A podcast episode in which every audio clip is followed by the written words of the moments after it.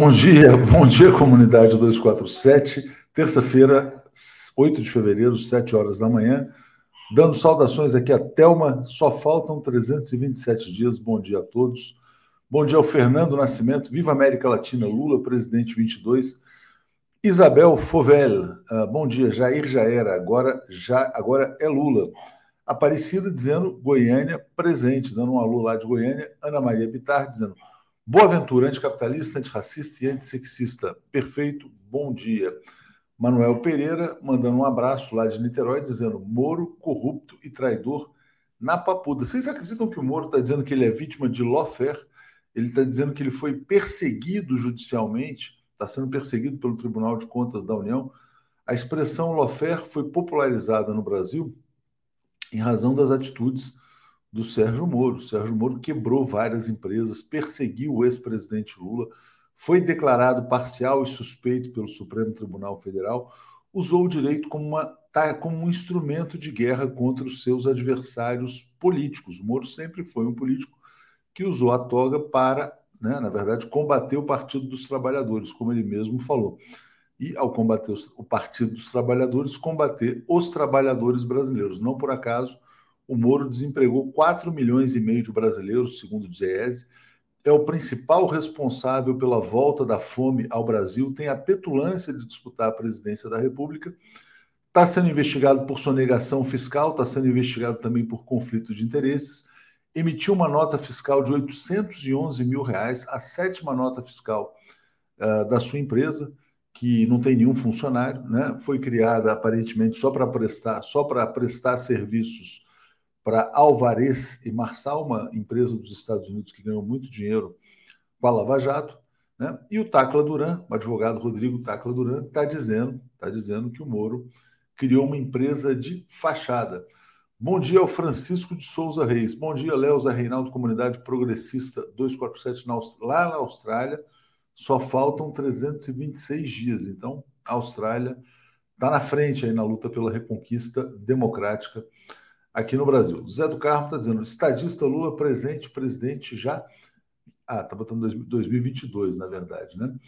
É, bom, André Vasconcelos, gostaria de saber quando vamos conseguir tirar esse vagabundo do Bolsonaro da presidência. Ontem o Bolsonaro foi brincar num clube de tiro, nem sei se foi em Brasília, não conseguiu disparar a arma. Né? O Carluxo estava ali dirigindo mais. Aliás, todos os vídeos que o Carluxo está dirigindo sobre o Bolsonaro estão dando errado, né? O marqueteiro Carluxo tentou fazer o vídeo da farofa, não deu certo. Tentou fazer o vídeo também do pistoleiro e também não deu certo o vídeo do pistoleiro dirigido pelo Carluxo. Ele não conseguiu disparar. Aí um influenciador digital, que é o Cauê Moura, ironizou o Bolsonaro e o Bolsonaro falou: não, mas num gordinho eu acertava. Ele foi ameaçador, gordofóbico e fez uma ameaça de morte, né? E tudo continua normal, né? Twitter ainda não suspendeu a conta do Bolsonaro, está lá o post dele dizendo: ah, não, um gordinho ele mata, né? Então é assim que esse é o presidente do Brasil. Rosângela Pinheiro, I had a dream, Bolsonaro is gone. Bom dia, Bolsonaro partiu. É o sonho de todos os brasileiros decentes, é o sonho de todos os brasileiros que estão do lado da civilização, que ele se vá, mas não só que ele se vá, né, Rosângela, que seja apagada da história do Brasil todo, toda essa mancha né, do, do fascismo, do nazismo brasileiro, que é essa experiência que a gente está vivendo ultimamente. Bom dia, Lene Brito. Bom dia, gente linda da TV 247. Moro roubou todos os, os, trabalhadores brasileiros. Moro destruiu os sonhos de muitos brasileiros, desempregou 4 milhões e meio de brasileiros e também, e também sonegou impostos agora na sua empresa, segundo o Tribunal de Contas da União. We have a dream, get out, Bozo, né? Bom, fora isso, tem notícias importantes. O ex-presidente Lula continua avançando no seu processo de alianças. O PSD do Kassab já quer apoiar o Lula no primeiro turno. O Márcio França já está sinalizando que vai de Haddad mesmo. Na verdade, está dizendo, não, quem estiver na frente lá vai ser o candidato. Como o Haddad está na frente, dificilmente será superado pelo Márcio França. Tudo indica que o Haddad será o candidato da federação ao governo de São Paulo. Né? Bom, é, tem esse tema da igreja aqui, né? Miguel Graziotin está dizendo: invadiu a igreja. Opa, mas a igreja não é aberta a todos. Esse é um tema bastante polêmico que a gente vai falar sobre, uh, vai comentar hoje também o caso lá do Renato Freitas em Curitiba. Vamos trazer aqui o Zé Reinaldo Carvalho. Bom dia, Zé, tudo bem? Bom dia, Léo, tudo bem? Bom dia a toda a comunidade do 247. Vamos lá. Ontem esqueci das efemérides, né? mas hoje não posso deixar passar em branco, Zé Reinaldo. Hoje, 8 de fevereiro, o que, que você nos traz?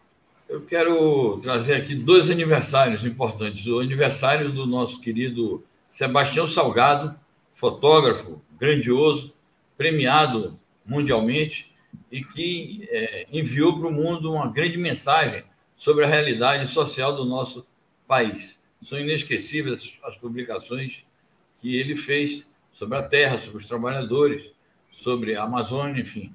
É, são trabalhos espetaculares que retratam bem a realidade brasileira. E lembrar um aniversário de nascimento de alguém que já se foi há muito tempo, que é o Júlio Verne, um dos maiores escritores é, de todos os tempos, também na área da ficção científica, na área da aventura. É impressionante que na época que ele escreveu não havia o cinema e muitos dos, dos seus escritos eram assim feitos como uma luva para como roteiros de cinema, né? E vários dos livros dele foram para o cinema e fizeram um sucesso extraordinário. Sobretudo, ficção científica e aventura encantaram a nossa juventude, pelo menos daqueles tempos. É, a ficção científica muitas vezes é uma realidade que ainda não chegou, né, Zé Reinaldo? É só uma realidade que vai chegar em algum momento. É isso mesmo. Então, é, nossa homenagem a esse grande escritor francês que encantou gerações com suas, suas obras. Viagem ao Centro da Terra, A Volta ao Mundo em 80 Dias, é, as, as léguas submarinas, né? É, enfim. É isso Grandes obras literárias. Zé Reinaldo é cultura também aqui na TV 247. Zé, olha só, vamos falar então já das notícias internacionais, começando pelo Peru. Peru numa crise política sem fim.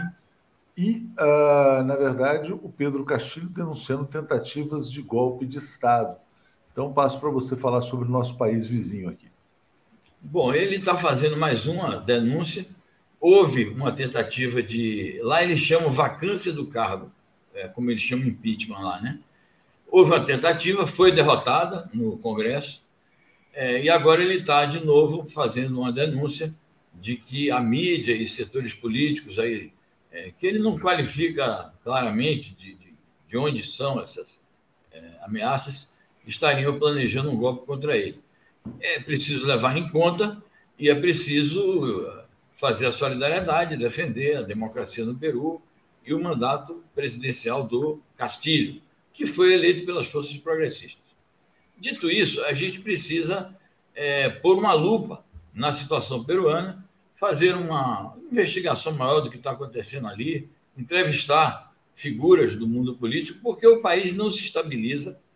Ele já fez várias reformas eh, do gabinete, já demitiu primeiros ministros, já readmitiu.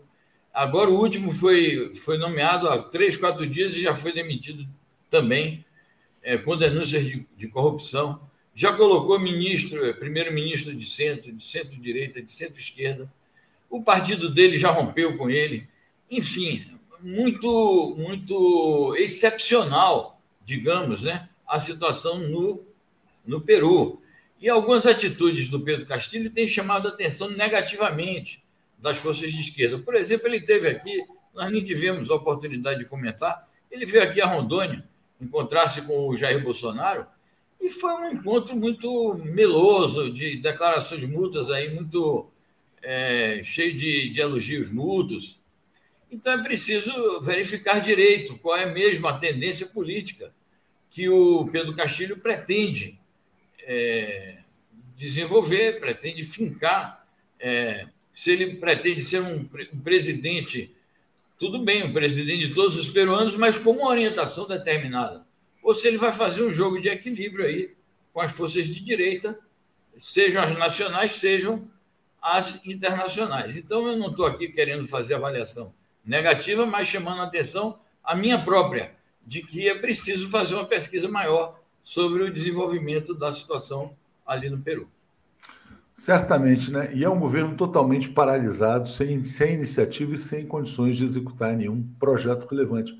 Eu acho que isso, inclusive, traz a discussão aqui para o Brasil, Zé, sobre a importância né, de criar bases de apoio, de governabilidade, para poder executar, de fato, programas de transformações.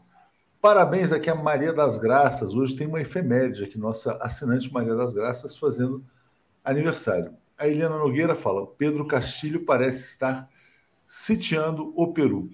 Zé, hoje tem editorial no jornal O Globo dizendo que Jair Bolsonaro não deve viajar à Rússia, porque se viajar, nossos aliados não gostarão. Nossos aliados, segundo o Globo, são Estados Unidos e União Europeia. A gente já sabe que o Globo é um jornal a serviço dos interesses imperialistas, mas é, é estranho, né? Uma publicação brasileira dizendo: olha, presidente, não viaje porque nossos amiguinhos não vão gostar. Te peço para falar sobre este editorial de hoje. Exatamente. E o, a, o editorial do, do Globo reproduz, é como se fosse um press release da Casa Branca e do Departamento de Estado dos Estados Unidos, porque é, insistentemente, não só o Anthony Blinken, que é o secretário de Estado, como funcionários subalternos desse departamento que cuida das relações exteriores dos Estados Unidos, e até mesmo a Casa Branca e o presidente Biden e seus porta-vozes têm já nos últimos dias, de uma semana para cá, feito essas pressões de que, com essas considerações de que o Brasil não deveria manter relações normais com a Rússia, deveria se enfileirar com o chamado Ocidente, né? portanto, com as posições americanas e da OTAN, e de parte, pelo menos, da União Europeia, contra a Rússia, é, e dizendo que é um, uma jogada de risco é, o mandatário ir é, fazer uma visita de Estado à Rússia. Eu, a gente já comentou aqui que não tem nenhuma expectativa quanto ao comportamento, é, expectativa positiva quanto ao comportamento do Bolsonaro ali, porque ele não tem preparo para desenvolver relações é, diplomáticas, mas aqui se trata dos interesses também do Estado brasileiro. Nós não podemos aceitar esse tipo de pressão. O Brasil é, pode ir ou não pode ir a tal lugar o, o, o Brasil e a Rússia são membros plenos e normais do BRICS e têm relações a preservar.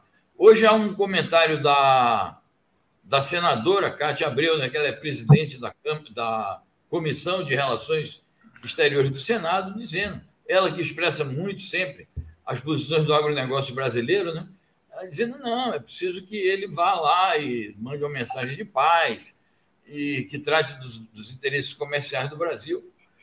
A pressão toda das forças democráticas e progressistas brasileiras é que o Brasil é, tenha relações normais com todos os países e, claro, é, além de que o país tenha que dar uma contribuição para o bom desenvolvimento do equilíbrio do mundo, é, tem que aproveitar as relações bilaterais para o progresso do país, para o desenvolvimento do nosso comércio externo.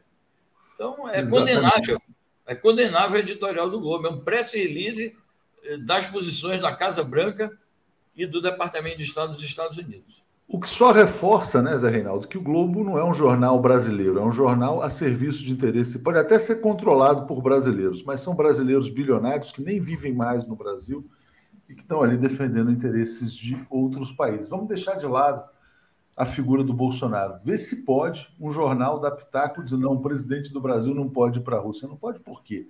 Né? O presidente da Argentina não acabou de ir, não foi lá muito bem recebido, não foi um sucesso. O Macron não foi à Rússia agora também, ontem, né? e não teve uma viagem importante. Então, realmente é patético o jornal. O Globo está aqui a notícia da Cátia Abreu. O Brasil exporta né, alimentos para a Rússia. Ela está defendendo os interesses do agronegócio. Maria Socorro está dizendo: Pix Assinaturas, vamos juntos adiantar o canal da TV 247. Obrigado, Maria Socorro. Francisco Canindé, sobre suposta invasão da igreja por um cidadão membro do PT, é bom lembrar. Quantos templos de Umbanda e Candomblé foram invadidos, depredados e destruídos por vândalos sem nenhuma indignação? Né? Houve muita indignação, é importante que houve muita indignação é, por parte das lideranças ali uh, negras, né, é importante ressaltar, e por muitos partidos políticos que também uh, condenaram essa, esses ataques aos templos de Umbanda, aos terreiros de Umbanda e Candomblé também, né? Bom, vamos lá, vamos passar então aqui, já que a gente falou de ira ou não à Rússia, Zé, vamos botar a notícia aqui da viagem do Macron. Olha que interessante essa mesa, né? Antes de mais nada, fala da mesa, Zé. Olha que mesão, que distância sanitária entre os dois, né? É isso, é um, é um, um, requinte. Aliás, a gente observou isso também na viagem do, do Putin à China, né? aquele, aquele salão magnífico em que os, as autoridades chinesas recebem. A mesma coisa aí no, no Kremlin, né? Aliás, o Kremlin ele tem, ele tem, ele uma, uma grande parte dos salões do Kremlin é, é exposto à visitação do público e quem visita o Kremlin é, percorre todos esses salões, vê esses cenários aí em que o presidente Putin e outros anteriores presidentes recebiam, e no caso Putin recebe as autoridades internacionais, os salões de reuniões. Então, de fato, é, é uma concepção também de relações é, diplomáticas, é uma concepção também do, dos rituais do poder, é, do respeito aos protocolos que precisa ser assegurado, porque não se trata de um ou outro presidente, se trata do país, se trata do Estado Nacional, se trata da nação. Então é importante sempre receber as autoridades que visitam o país dessa forma aí é, magnífica. Né? Mas né? nesse caso, também, também. A, a, motivação foi a questão da Covid, não foi para mostrar Sim. nenhum distanciamento entre França e Rússia, não. não. Na verdade, até o diálogo, foi, o diálogo foi bastante amistoso. E aí o Macron saiu com essa fala dizendo: é impossível construir a paz na Europa sem diálogo com a Rússia. Diga lá. Sim, sem dúvida. Eu acho que sim, teve o aspecto da Covid, mas acho que tem também o aspecto da magnificência do, do ambiente que mostra o status elevado que, com que ele considera o visitante. Quanto ao mérito, é, de fato, a, a gente deve considerar aqui a circunstância do Macron. Né? O Macron é candidato à reeleição, muito contestado na França, né? muito contestado.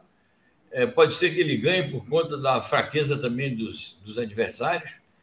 É, e, portanto, ele está procurando fazer essa encenação de que é, quer levar a França a reviver os seus momentos de grande potência, quer reviver um pouco aquela posição é, soberana, independente da época do, do general de Gaulle. Né? O de Gaulle chegou a tirar a França da, da OTAN, né? foi o Sarkozy que depois colocou de novo. Então, o Macron está procurando usar o seu protagonismo, ou algum protagonismo de política externa, para mostrar na campanha eleitoral francesa, eleição agora em abril, que ele tem bala na agulha, que ele tem cacife, que ele é um grande interlocutor, que ele é afeito à diplomacia. Agora, de qualquer maneira, a declaração dele, a gente vai ver agora da Alemanha, é muito diferente do, da que deu o shows e contribui, na minha opinião, essa parte, pelo menos, de quando ele diz que a França, que a Rússia não se pode fazer uma política europeia correta sem levar em conta a Rússia, inclusive diz a Rússia é um país europeu. É, muita gente fala, né, Eurásia, porque tem a parte asiática da, da Rússia, mas a Rússia é um país europeu. E o Putin capitalizou, obviamente, e agradeceu essa parte da conversação. Eu digo essa parte porque a conversa durou quase seis horas e ali houve também contradições, houve a afirmação das posições fundamentais de cada um em relação a essa crise. Claro que a posição francesa fundamental é a posição ainda da OTAN, é, mas foi diferente o discurso do Macron em relação ao discurso do Scholz, né, que foi lamentável. Exatamente, tentando afirmar, na verdade, a França como um contraponto a essa pressão imperialista. Luciano Bispo está tirando sarro, né? Os participantes da mesa têm que conversar por videoconferência, é muito longe mesmo. Né? E o Guilherme Amorim está dizendo: PT tem que expulsar Renato Freitas, inadmissível a invasão de uma igreja. Está dizendo que os, os identitários vão conseguir tirar a eleição de Lula e fortalecer os fascistas. Vamos entrar nessa discussão já já. Francisco Canindé, Putin vacinado, Macron vacinado. A distância foi por motivo da Covid-19. Bozo não tomou vacina. Qual a distância recomendada por Putin? É, tem que ver como é que vai ser o tratamento do Bolsonaro, né? Bolsonaro pode ficar na porta do Kremlin lá com o walk-talk, falando com o Vladimir Putin. Mas, na verdade, ele não quer ir lá falar com o Putin, parece que ele só quer ir passear, comer caviar com cartão corporativo. Talvez seja isso. Vamos lá, vamos botar aqui outra notícia no ar, Zé, que é o seguinte: ainda na questão russa, né? Londres, Londres, Londres. Está aqui a Liz Truss, secretária de Relações Exteriores do Reino Unido, está dizendo que a OTAN a OTAN, Organização do Tratado do Atlântico Norte, é uma aliança de caráter defensivo. Isso é verdade ou mentira, Zé? é completamente falso. A OTAN é uma organização agressiva. A gente sempre diz aqui: a OTAN é o braço armado do imperialismo estadunidense. São os Estados Unidos quem comanda a OTAN militarmente. O comandante supremo é, militar da OTAN é, sempre tem que ser um americano. Eles deixam que a parte política possa ser um, um secretário-geral é, europeu, como esse Stoltenberg, que é escandinavo, mas o comando militar da operacional, o comando das tropas da OTAN é sempre é, a cargo de um general estadunidense. É uma organização agressiva, é, é uma organização que dissemina bases militares por toda a Europa, que tem realizado guerras de intervencionistas em países que não têm nada a ver com a OTAN, não estão na área de é, na área compreendida, na área abrangida pela, pela OTAN, que é a Organização do Tratado do Atlântico Norte. Tem nada a ver, por exemplo, aqui está o Tom Witt dizendo destruiu a Líbia. Não tem nada a ver com. Tem nada a ver com defesa, né? Cadê o caráter defensivo? Com o norte né? da África, nada a ver. E a participação deles na guerra do Iraque, na guerra do Afeganistão, na invasão é, através da, da, do estímulo a forças terroristas na Síria, enfim. A OTAN é, é, um, é um braço militar é, da política externa dos Estados Unidos e de determinadas potências da União Europeia. Então, a senhora é, secretária de Estado do Reino Unido está anunciando que vai visitar a Rússia nos próximos dias é, e está querendo fazer esse discurso ambíguo, porque o, o Johnson já deu declarações duríssimas também sobre a Rússia, já fez ameaças à Rússia.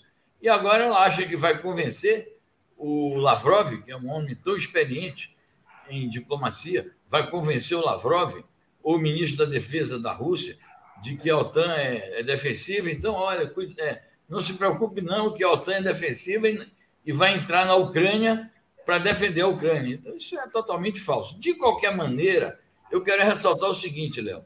Alemanha, França, agora Reino Unido, depois vai o Bolsonaro, é, já foi o já foi o Fernandes, que você mencionou aí.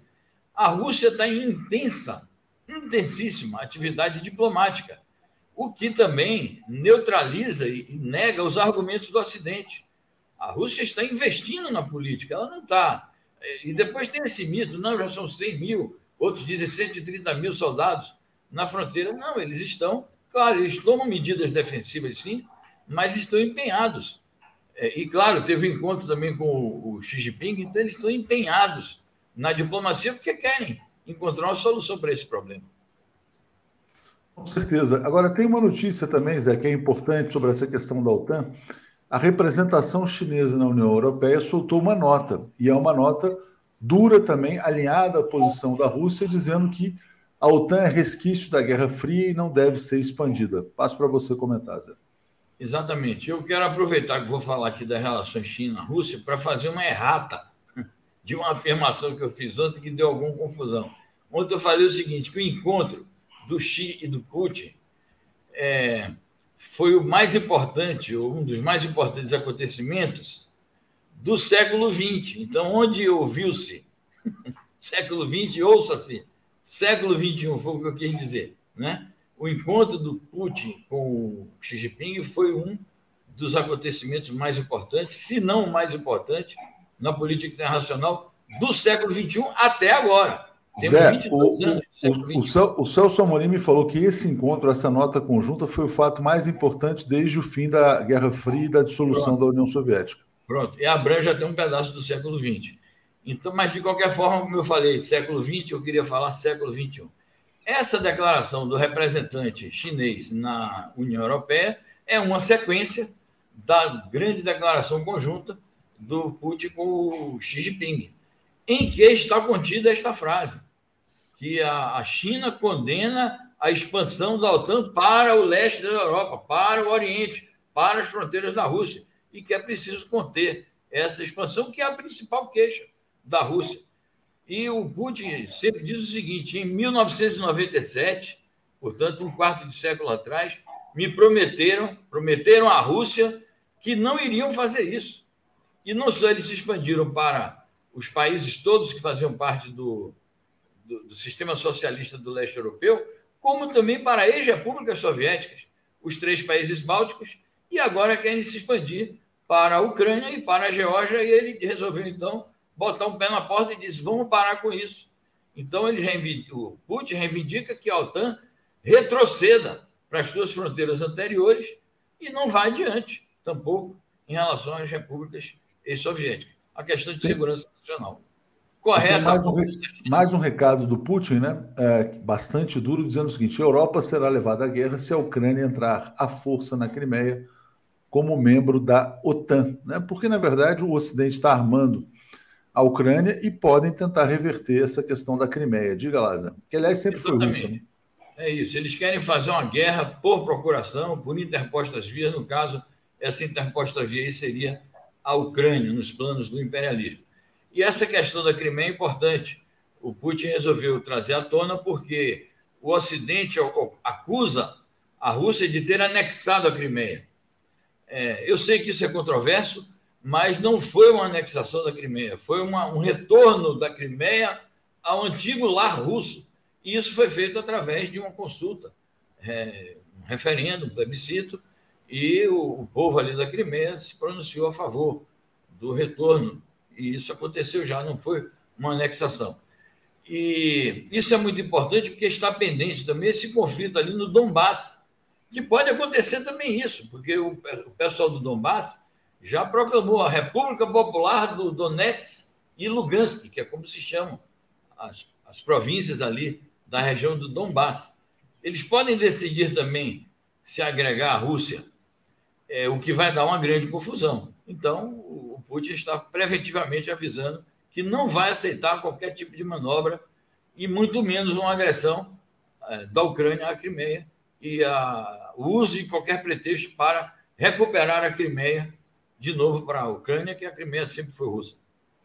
Exatamente. Última notícia internacional aqui, Zé. O, um dos líderes do Partido Social Democrata Alemão diz que há grande esperança de uma mudança de governo no Brasil. O nome dele é Kevin Kühnert, uh, do SPD na Alemanha. E é interessante, né? Porque a gente está vivendo um momento. Ontem o dólar caiu mais, caiu a 5,25, a menor cotação desde setembro do ano passado. A expectativa de vitória do Lula vem valorizando os ativos brasileiros, a moeda americana está caindo, a moeda brasileira vai se fortalecendo. Todo mundo sabe que se o Lula voltar, o Brasil volta minimamente ao normal e pode retomar um processo de crescimento que é bom para as empresas brasileiras, mas também para as empresas alemãs. Né? O Moro não destruiu só o Odebrecht, o AES, Camargo, o Moro destruiu a economia brasileira como um todo, inclusive afetando os interesses de multinacionais alemãs. Então, passo para você falar a respeito dessa posição do Kevin Kühnert. Então, é um jovem, né? Diz que o homem tem 32 anos, ele foi secretário da Juventude do Partido Social Democrata. E no que diz respeito ao Brasil, acho positiva a declaração dele, é um gesto de solidariedade, sem sombra de dúvida, como foi também a, a, a recepção do shows, que estava às vésperas, em novembro ele estava às vésperas de assumir o governo é, alemão, e recebeu o presidente Lula e fez declarações semelhantes, mais diplomáticas, mais semelhantes. E não deixa de ser positivo para a nossa luta.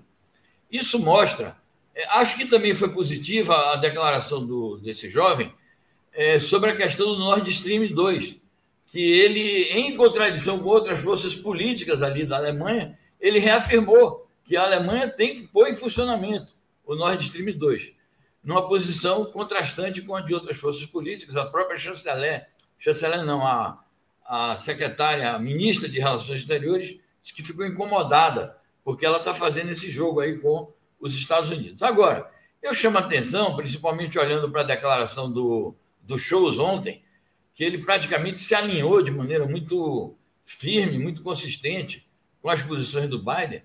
Eu chamo a atenção para o caráter é, bastante reformista e às vezes até oportunista, mais para a direita, da tradicional social-democracia alemã, que desde a Primeira Guerra Mundial é, renunciou às posições do socialismo e passou a defender as posições de administrar é, os negócios do capitalismo em vários governos sociais democratas que assumiram o poder na Alemanha. Isso significa, essas declarações assim, sobre o Brasil, que os, as, os poderes internacionais vão disputar influência aqui.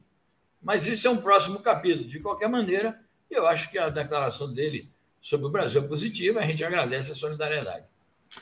É isso, Zé. Muito obrigado. Bom dia para você. Vamos seguir aqui com o Paulo e com Alex. Valeu, querido. Bom dia igualmente. Um abraço a todos. Bom programa. Obrigado. Bom, bom dia, Paulo Moreira Leite. Bom dia, Alex Sounik. Bom dia. Tudo, bem bom Tudo dia. em paz, Alex? Tudo. Bom Vamos dia, lá. Vamos Paulo. Então... Bom dia, Léo. Bom dia a todo mundo. Deixa eu trazer aqui dois comentários aqui. Antes do é. Carlos Augusto de Bones Cruz, dizendo a carne ucraniana é a mais barata do mercado. Lembrando que o nosso querido Alex é ucraniano. E o Mark NT dizendo: Yankees lutarão até a última gota de sangue ucraniano também. Estamos falando bastante sobre a questão da Ucrânia. Gente, vamos começar com polêmica já. Vou botar na tela aqui essa notícia, que é a polêmica que está movimentando as redes sociais desde ontem. Então, está aqui. A Arquidiocese do Paraná de Curitiba condena ato em igreja e um vereador pede a cassação do Renato Freitas. O Renato Freitas é um vereador eleito pelo PT na cidade de Curitiba, organizou um ato em protesto contra a, o assassinato brutal do Moise, e esse ato ocorreu dentro de uma igreja em Curitiba. Né? Isso foi explorado pelo Sérgio Moro, isso foi explorado também pelo Jair Bolsonaro. E vou botar aqui na tela também essa notícia aqui. Renato Freitas, que é convidado regular aqui do Giro das Onze com Mauro Lopes, defende o ato e diz que a igreja não foi invadida. Começando por você, então, Paulo Moreira Leite, como é que você vê o que aconteceu no fim de semana em Curitiba, mas que ontem ganhou as redes sociais? Olha, a questão está assumindo uma proporção que convém a gente ser cuidadoso.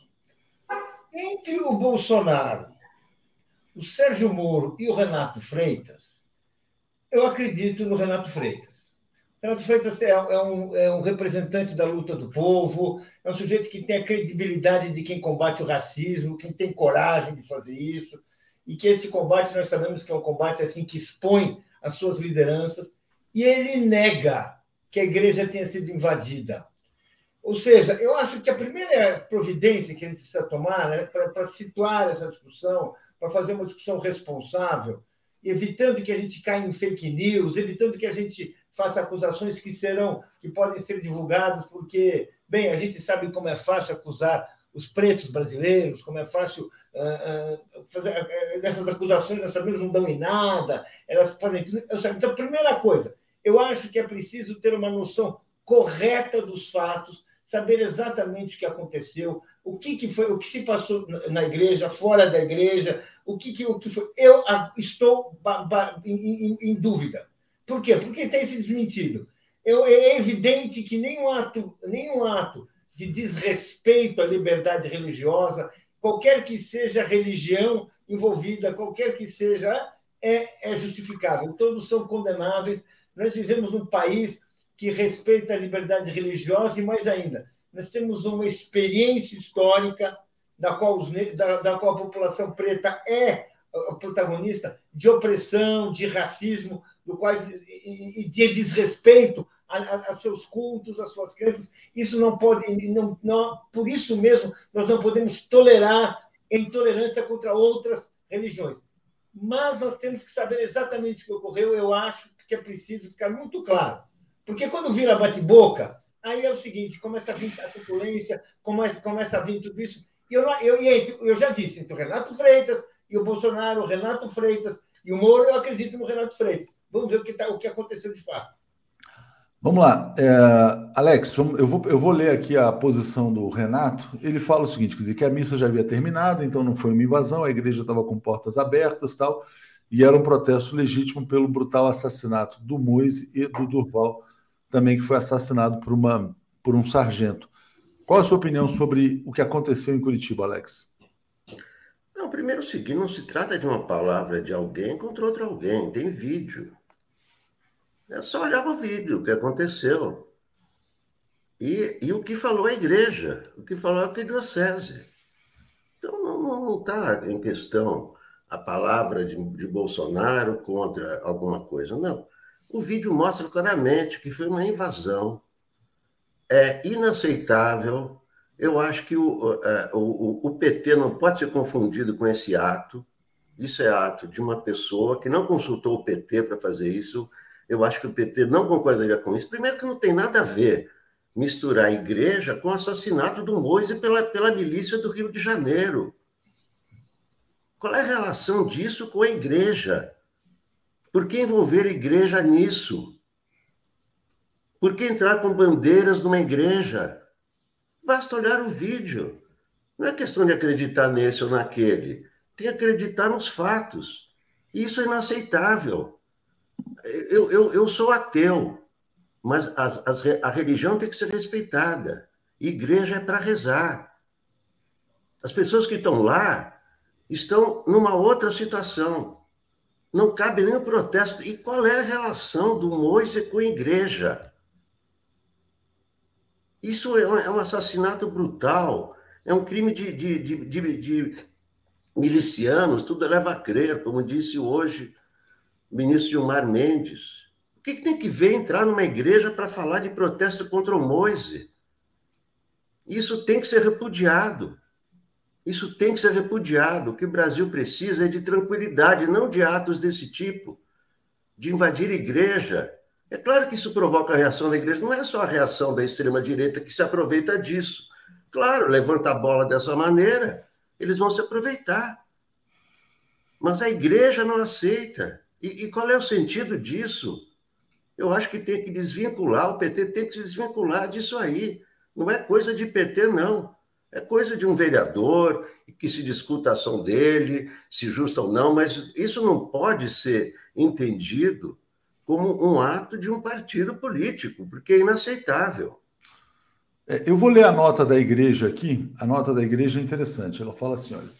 No dia 5 de fevereiro de 2022, em torno das 17 horas, um grupo apresentou-se junto à porta da Igreja do Rosário para protestar contra a violência havida no estado do Rio de Janeiro, cujo desdobramento final foi a morte de um cidadão congolês. Em outro caso, a morte de um brasileiro afrodescendente. Era no mesmo horário da celebração da missa. Solicitados a não tumultuar o momento litúrgico, lideranças do grupo instaram a comportamentos invasivos, desrespeitosos e grotescos. É, é, verdade que a questão racial no Brasil requer muita reflexão e análises honestas que promovam políticas públicas com vistas a contemplar a igualdade dos direitos de todos, mas não é menos verdadeiro que a justiça e a paz nunca serão alcançadas com destemperos ou impulsividades desequilibradas. Desde a sua primeira inauguração, em 1737, a Igreja Nossa Senhora do Rosário dos Pretos sempre foi um lugar de veneração e celebração da fé. Foram os escravos a edificá-la. Hoje, muitos afrodescendentes a visitam e o fazem em grupos ou individualmente. Sempre primaram pelo profundo respeito, até mesmo quando não católicos. Infelizmente, o que houve no último sábado foram agressividades e ofensas. É fácil ver quem as estimulou a posição da Arquidiocese de Curitiba é de repúdio ante a, ante a profanação injuriosa. Também a lei e a livre cidadania foram agredidas. Por outro lado, não se quer politizar, partidarizar ou exacerbar as reações. Os confrontos não são pacificadores. O que se quer agora é salvaguardar a dignidade da maravilhosa e também dolorosa história daquele templo, Dom José Antônio Perus. Me pareceu uma nota até bastante equilibrada, porque não está partidarizando, não está politizando, mas está condenando. É, Paulo, devolvo a você. E só para acrescentar um elemento, né, a, o pedido de cassação do Renato Freitas vai ser apresentado hoje mesmo em Curitiba e é bastante difícil que ele escape. Uh, ele provavelmente será cassado. Essa é a tendência, porque, enfim, gerou uma comoção na cidade de Curitiba. Diga lá, diga lá, Paulo. Bem, uh, essa tendência de cassação eu acho que é muito delicada o mandato, uh, é, o mandato popular é um mandato eleitoral, ele tem uma legitimidade, e, e, vamos dizer assim, isso, tem, isso envolveria, então, uma apuração de uma responsabilidade num grau bastante, muito maior. E também outras considerações, porque estamos falando de um mandato que representa a soberania popular. Essa manifestação da, da Diocese é uma manifestação importante. Eu gostaria, eu insisto, eu gostaria de ouvir os outros lados, de ouvir com o mesmo detalhe o que, é, o, o que, o que a, a, a, as pessoas têm a dizer, porque nós sabemos, gente, nós estamos falando, assim, olha a ironia, a Nossa Senhora do Rosário dos Homens Pretos, ou seja, foram escravos que construíram essa igreja. Essa igreja virou um ponto de, de concentração, de celebração, de manifestação contra o racismo.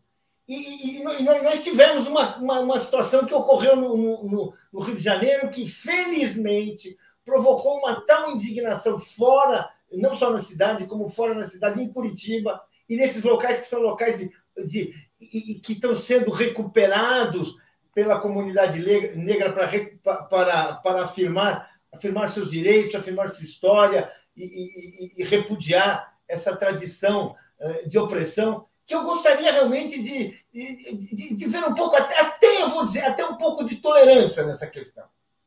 Porque eu, eu, é evidentemente que nós podemos, nós podemos estar assistindo um espetáculo que é, diante de um fato que tem um, um peso de X, vamos criar um fato de 10X para dar uma lição a essa turma. É uma velha prática senhorial. Deixa eu só corrigir aqui, o, o Zé Luiz Almeida está dizendo assim, Paulo, ele tá Leonardo Atucho deu seu veredito. Viva a democracia que não escuta as partes. Eu não estou dizendo que ele deve ser caçado, né? assim, dizendo que a Câmara tem o dever de caçá-lo. Eu estou dizendo que a tendência é que ele seja caçado porque há uma reação muito forte na cidade de Curitiba. Não estou dizendo que ele deve ser caçado como um dever dos vereadores. Estou dizendo que é uma tendência, mas diga lá, Paulo.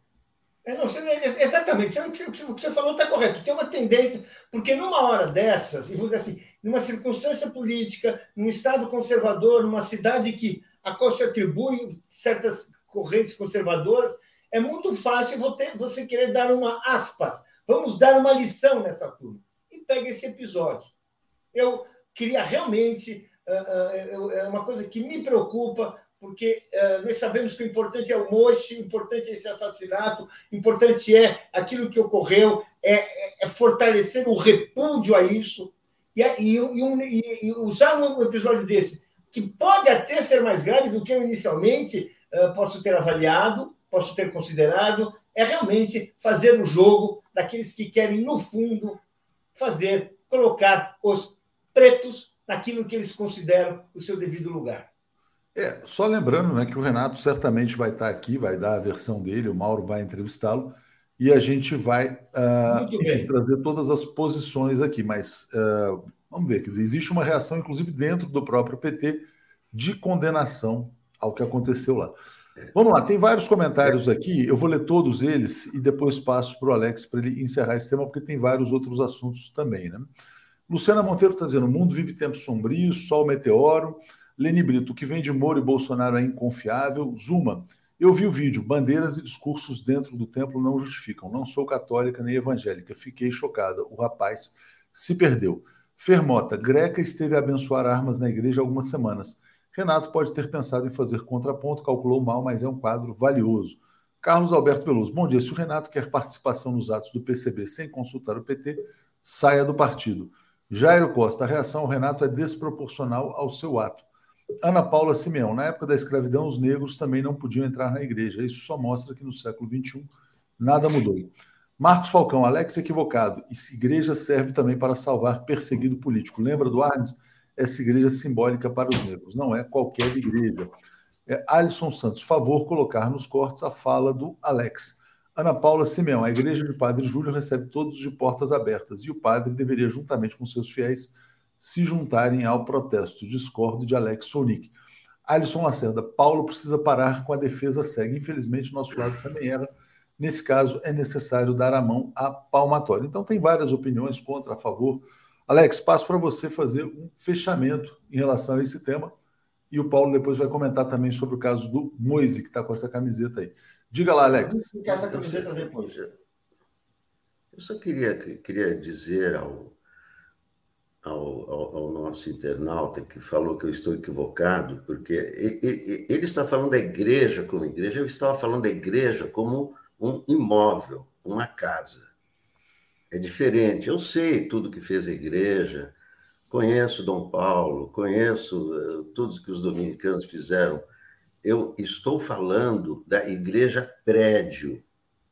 Invadir a igreja prédio com fins políticos não é correto. Política é no Congresso. Quer protestar? Na frente da igreja, não dentro da igreja. É isso que eu estou falando. É isso que tem que ser preservado. Ou você quer que a sua casa seja invadida? Não, você tem que convidar as pessoas. Pessoal, vou entrar na sua casa agora. Então, é, essa é a diferença. Estou falando da igreja como prédio. E você está falando da igreja, e evidentemente que é, a, a, ala progressista da igreja teve uma atuação fundamental no combate à ditadura. É, tem mais comentários aqui, já te passo, Paulo. Tem comentários muito importantes. Só para dizer o seguinte: ó, nossa comunidade aqui já está chegando aos mil votos. É, na sua opinião, Renato Freitas deve sofrer alguma punição do PT em razão do ato em Curitiba? Sim, o ato prejudica o PT e Lula, 55%. Não, o protesto foi legítimo, 45%. Né? Ana Paula Simeão está dizendo: a cassação do Renato só irá mostrar que a Casa Grande dita as regras e que o racismo estrutural impera no país. Olavo Lins, tenho duas preocupações. Se fosse um terreiro de candomblé, o que significa essa bandeira do PCB em destaque, né? Marília Gomes, concordo com Alex, fiquei indignada com a invasão dos terreiros das religiões afro. Guilherme Amorim, PT tem que expulsá-lo antes mesmo de ser caçado pela Câmara. Violência contra um templo é inaceitável, o PT não pode coadunar com crime. Izukov fala, baita erro do Renato, uma coisa é marcar ponto de encontro, outra é entrar na igreja sem autorização, errou feio o Renato. Diga lá, Paulo. Não, é só para lembrar, vamos, vamos. Ah, acho que esse assunto está.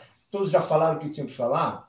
Eu só estou com essa camiseta aqui, porque ela se refere ao Ricardo Nascimento, que era um. não era um, um imigrante uh, congolês, era um uh, morador de rua que foi vítima, foi assassinado por um tiro de um PM em São Paulo, no bairro de Pinheiros. O bairro de Pinheiros parou, foi, foi feita uma campanha em defesa dele, essa camiseta é parte dessa campanha. E nós, dias depois, fomos à Catedral da Sé, todos com camiseta, com bandeiras, com faixas, para uma celebração.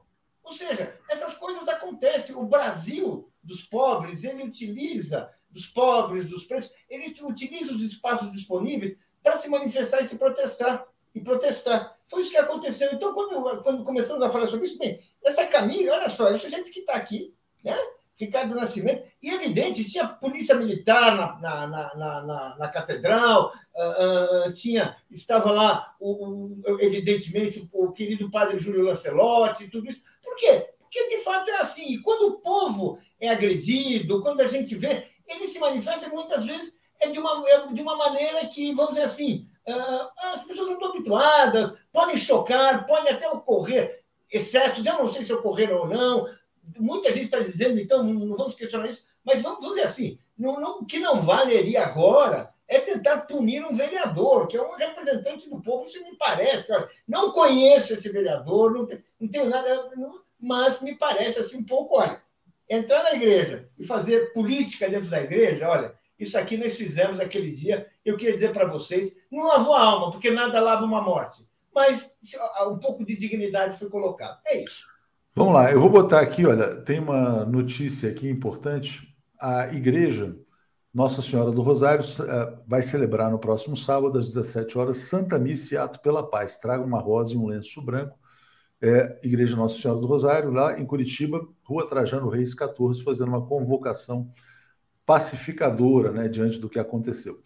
R.L. Souza está dizendo: se fosse aqui terreiro de candomblé, o erro seria o mesmo. Esses idiotas quiseram causar burrice, estupidez. Ana Maria Santeiro, Vivo Renato, Regina Chaves, o desejo dos curitibanos é caçar o mandato do Renato Freitas. Vão aproveitar o ocorrido para realizá-lo. Jairo Coelho, por mais legítimo e bem intencionado que tenha sido o ato, é preciso juízo e coerência para não municiar o inimigo. O vereador deu mole, infelizmente esse ato impensado vai render até as eleições. Paulo Hickley, é, vou insistir, desculpa, não, disse que eu não tinha lido o comentário anterior. É burrice, estupidez. Rosa Virgínia, genocida no poder, juiz ladrão, candidato a presidente da República e vereador ser caçado, desproporcional, perseguição e racismo. Marcos Falcão, Paulo tem razão, não dá para ter base na religião e comoção popular para caçar um mandato popular. Jesus ou Barrabás, não dá. Caio de Guzmão está dizendo a casa de Deus não deve ser para todos, né? Pergunta que ele coloca aqui. Alex, vamos falar do Moro, né? Tem aqui o Moro, né? O Moro está dizendo que ele é vítima de lawfare, né? Então está aqui. Ele disse que é a defesa que ele faz. Ele até fala: não, se sonegou, se teve sonegação, isso não é caso do Tribunal de, de Contas da União. Está dizendo que está sendo perseguido. Ironicamente, né? Está usando o argumento do lawfare, ele que tanto perseguiu as pessoas. E tem uma outra notícia, que é o Tacla Duran, dizendo que a empresa do Moro provavelmente é uma empresa de fachada. Tacla Duran divulgou uma nota de 811 mil reais que o Moro emitiu para Alvarez e Marçal. Alex Sounik, o Moro está sendo vítima de Lofer ou o Moro está sendo corretamente investigado? Não, ele está sendo vítima dele mesmo, né? Tudo isso foi ele que fez, né? Tudo isso que ele construiu ou destruiu foi obra dele, né? Ele foi um juiz parcial, foi um funcionário suspeito, foi um ministro prevaricador, e agora é, é tá, ele é o, é o cabo da ciolo dessa campanha, né? Porque ele não, não, não tem aliança, ninguém quer aliança com ele, só o Álvaro Dias que está carregando nas costas, não se sabe por quê. E esse rolo aí não vai acabar. Não vai acabar. Por quê? Porque é um rolo. É claro que é um rolo. Começou como rolo, continua como rolo. Não, não adiantou ele dizer, ah, eu ganhei tanto, muito menos do que vocês imaginavam, vocês achavam que eram milhões. Não, eram só 3 milhões de reais, é muito pouco. Né? Como, se, como se isso fosse pouco. Né? Isso é, é, é, é uma história que começou torta, continua torta, né? então ela vai continuar assim. Quer dizer, é, é o tal negócio. Né? O, a melhor coisa para o Moro era ter ficado exilado lá em Washington, né? ficar lá. Não, ele quis fazer aqui, fazer eh, campanha de presidente da República, mas qual é por que, que um, um, um, juiz semi-analfabeto, que ninguém entende como passou no concurso de juiz, que nunca foi, vai querer ser presidente da República? Como, que, qual é o currículo dele? Qual é o. Por quê? Por quê? um, um juiz parcial que envergonha o, os meios jurídicos brasileiros, quer ser presidente da República, né? então ele está tá tropeçando nas próprias pernas. Né? É, ele é vítima dele mesmo. É uma tremenda petulância, né? Paulo Moreira Leite, como é que você viu o Moro recorrendo a esse, esse argumento do Lofer, né, para se dizer vítima de perseguição judicial? É, e, de fato, assim, realmente uma situação complicada dele politicamente, sem nenhuma aliança, como o Alex falou, totalmente isolado. E essa questão do TCU não vai parar porque ele está protestando, mas diga lá, Paulo. Não. Uh, a grande pergunta agora é saber até, até quando vai durar essa fantasia de candidatura do Moro, de candidatura presidencial, porque o próprio partido dele já não está mais muito interessado em, em, em em, protegê-lo, já está dando sinais que não acredita. E, e, o, que, o que acontece? É justamente o Moro está provando do próprio veneno, porque é muito veneno que ele espalhou pela sociedade brasileira, e nós estamos tendo uma resposta. Uma resposta absolutamente previsível. O Tacla Duran é aquele sujeito que, há muito tempo, ele estava nos devendo de, as histórias que ele tem sobre o Moro. E nós podemos agora ficar felizes, porque isso podia ter vindo muito antes. O mundo teria feito estragos muito menores se essas revelações, se esses casos já tivessem aparecido no tempo devido. Quando o Tacla Duran deixava claro que sabia muita coisa, que tinha muita coisa para dizer sobre o Moro, mas não divulgou no tempo correto. O Moro pôde fazer muitos estragos.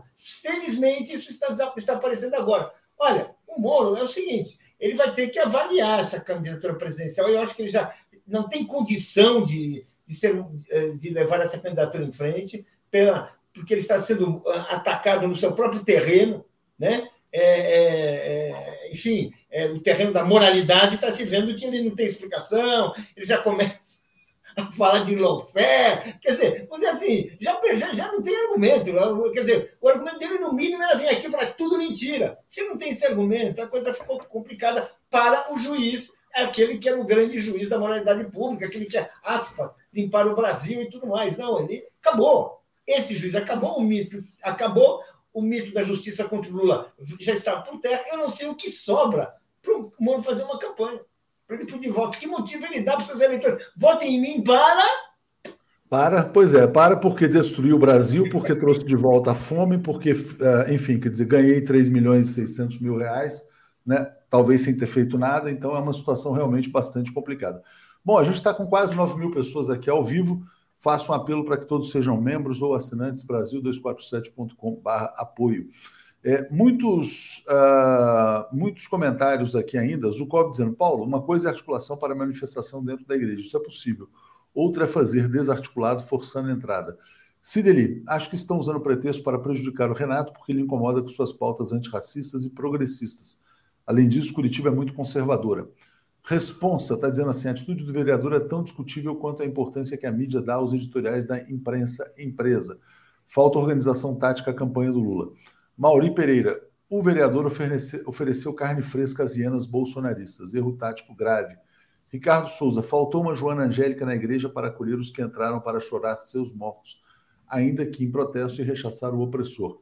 Caio de Guzmão, Moro não sabe fazer nada certo, tudo dele é falso. Paulo César, na época de Dom Paulo, no dia do zumbi, tinha missa, manifestação no interior da igreja de Nossa Senhora dos Homens Pretos, aqui em Sampa. Está dizendo que o Alex é radical nas suas posições. Vamos lá, deixa eu trazer notícias sobre as alianças, é importante. Posso, posso responder? Posso responder ao Paulo César Oliveira? Então... no caso, ele me citou, né? Tá, uma coisa é, é fazer uma missa política, outra coisa é invadir uma igreja. É muito diferente o que fazia Dom Paulo. É claro que com isso eu concordo, é claro que houve missas, como a, como, como, como a missa no, no, pelo assassinato de Vladimir Herzog. Isso é uma coisa. Outra coisa é entrar na igreja revelia, como os, os padres estão dizendo, não é o Bolsonaro que está dizendo isso. Quem está dizendo que eles entraram na revelia é, é, é, a igreja, não é o Moro. Então, é há uma grande diferença entre uma missa que você faz dentro da igreja política e você entrar na revelia na igreja. É, é, isso, é só isso que eu queria esclarecer. Não, não, tá claro. Vamos falar sobre as alianças. Vamos lá. O Márcio França deu uma entrevista, disse que a chapa Lula-Alckmin está 99,9% fechada. Ele também disse que praticamente chegou a um acordo com o Fernando Haddad e ele pode ceder a sua candidatura. Está dizendo, ó, lá para maio, junho, quem estiver na frente vai ser o candidato. Ele falou isso também. Então, pode ser que ele abra mão da sua candidatura. E também tem uma outra notícia de que é grande a pressão no PSD do Kassab para a aliança em primeiro turno com o Lula. É, o Lula está avançando nas articulações ali, parece que pode resolver essa questão do PSD, do PSB também, Alex. É, passo para você falar sobre isso e já já comentamos com o Paulo também. Diga lá. É, o, o Carlos Siqueira, que é o presidente do, do PSB, que está colocando muitos obstáculos, né? Com que não concorda, parece, outros dirigentes do partido, outros, outras figuras importantes, como o governador de Pernambuco, Paulo Câmara, como, como Flávio Dino, né? eles, eles não, não, não concordam com, com, essa, com, é, com, essa negociação do, do, do, Carlos Siqueira, nem intransigente. É, é, agora, o que o Carlos Siqueira disse é, ainda ontem é que é que essa questão de São Paulo dependeria muito mais do Márcio França do que do partido. Ele disse explicitamente: é, é, o, se o Márcio França não quiser ser o candidato, ele pode abrir mão. E essa declaração do, do Márcio França tem a ver com isso. Eu acho que é um casamento, não é? Então, se depende do Márcio França, e o Márcio França concorda é, com, com essa decisão de que é, quem estiver na frente é o candidato, pronto. É, é uma questão resolvida. E era o grande, o grande problema era São Paulo, porque o Rio está resolvido, Pernambuco está resolvido, a questão de, do Rio Grande do Sul acho que não vai ter muita dificuldade. Né? Espírito Santo é o, é o, o governador, é do PSB, eu acho que. Eu acho que é o seguinte, eu acho que o, que o PT pode abrir mão de todos os estados e, e, ficar com a Haddad aqui, com Márcio França apoiando e, e com Alckmin apoiando, porque aí é uma grande possibilidade de ganhar, inclusive no primeiro turno. Vocês já imaginaram o PT ganhar a eleição de governador de São Paulo no primeiro turno?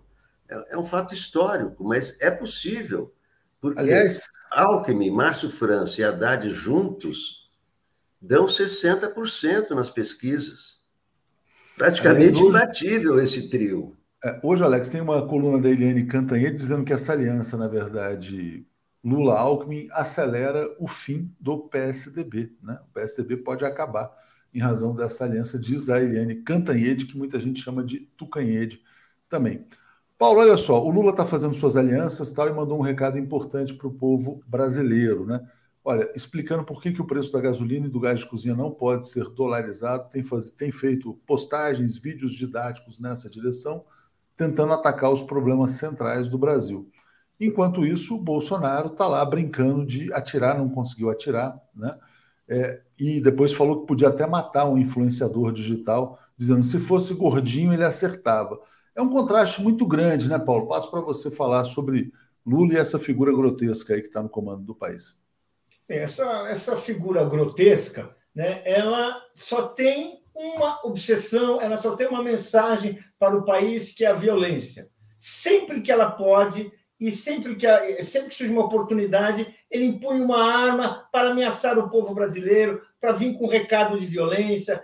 E é, é isso, e é preocupante, é sempre é mais que desagradável. É preocupante que o presidente fique dessa forma, leviana, empunhando uma arma, fazendo, fazendo comentários a esse respeito. No caso, ele fez um, uma, brincadeira, uma brincadeira de muito mau gosto ali e tal. Ou seja, é o Bolsonaro. E isso é, é, é, é, muito preocupante, porque se trata do presidente da República num país onde a violência não, assim não para de crescer. Tem uma notícia hoje que a gente é, é, que, não deixa de ser uh, grave, preocupante, que três em cada quatro escolas públicas do Rio de Janeiro já foram afetadas por tiroteio, gente.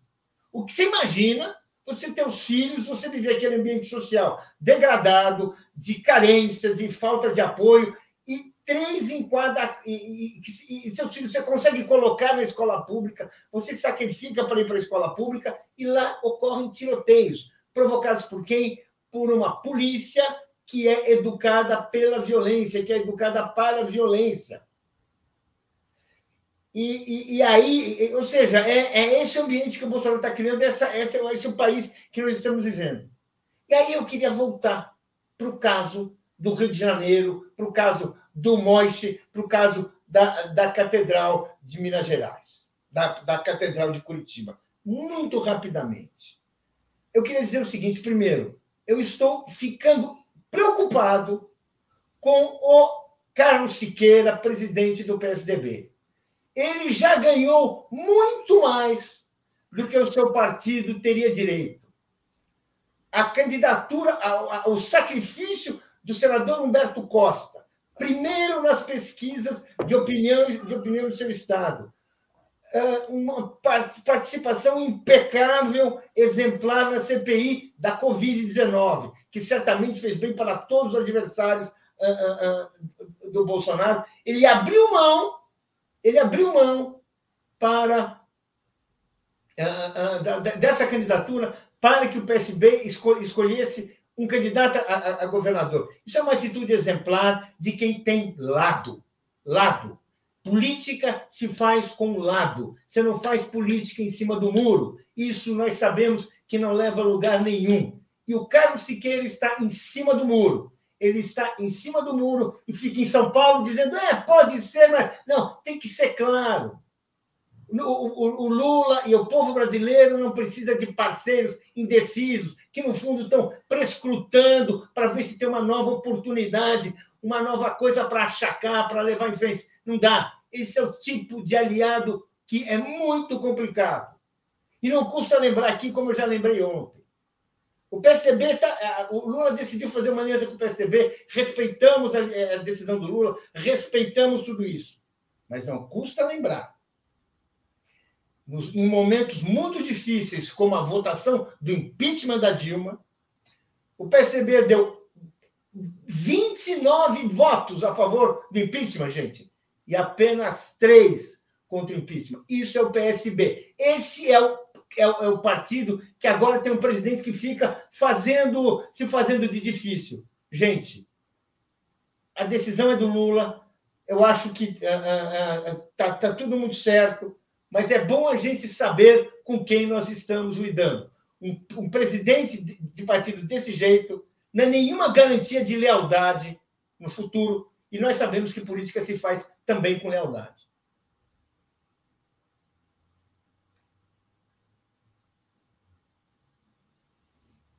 Não ouvi nada, não ouvimos nada.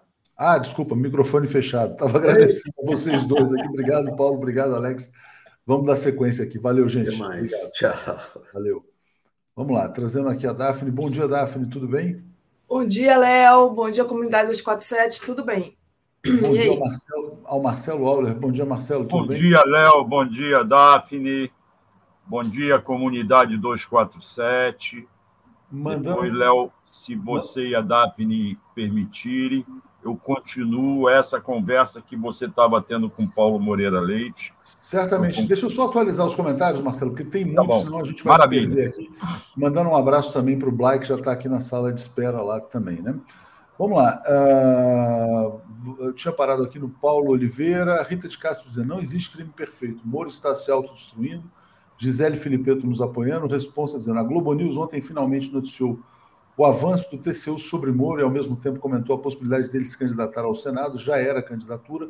Amanhã tem pesquisa importante, inclusive. Danilo Souza está dizendo: abençoar armas é normal, né? Na mesma Curitiba.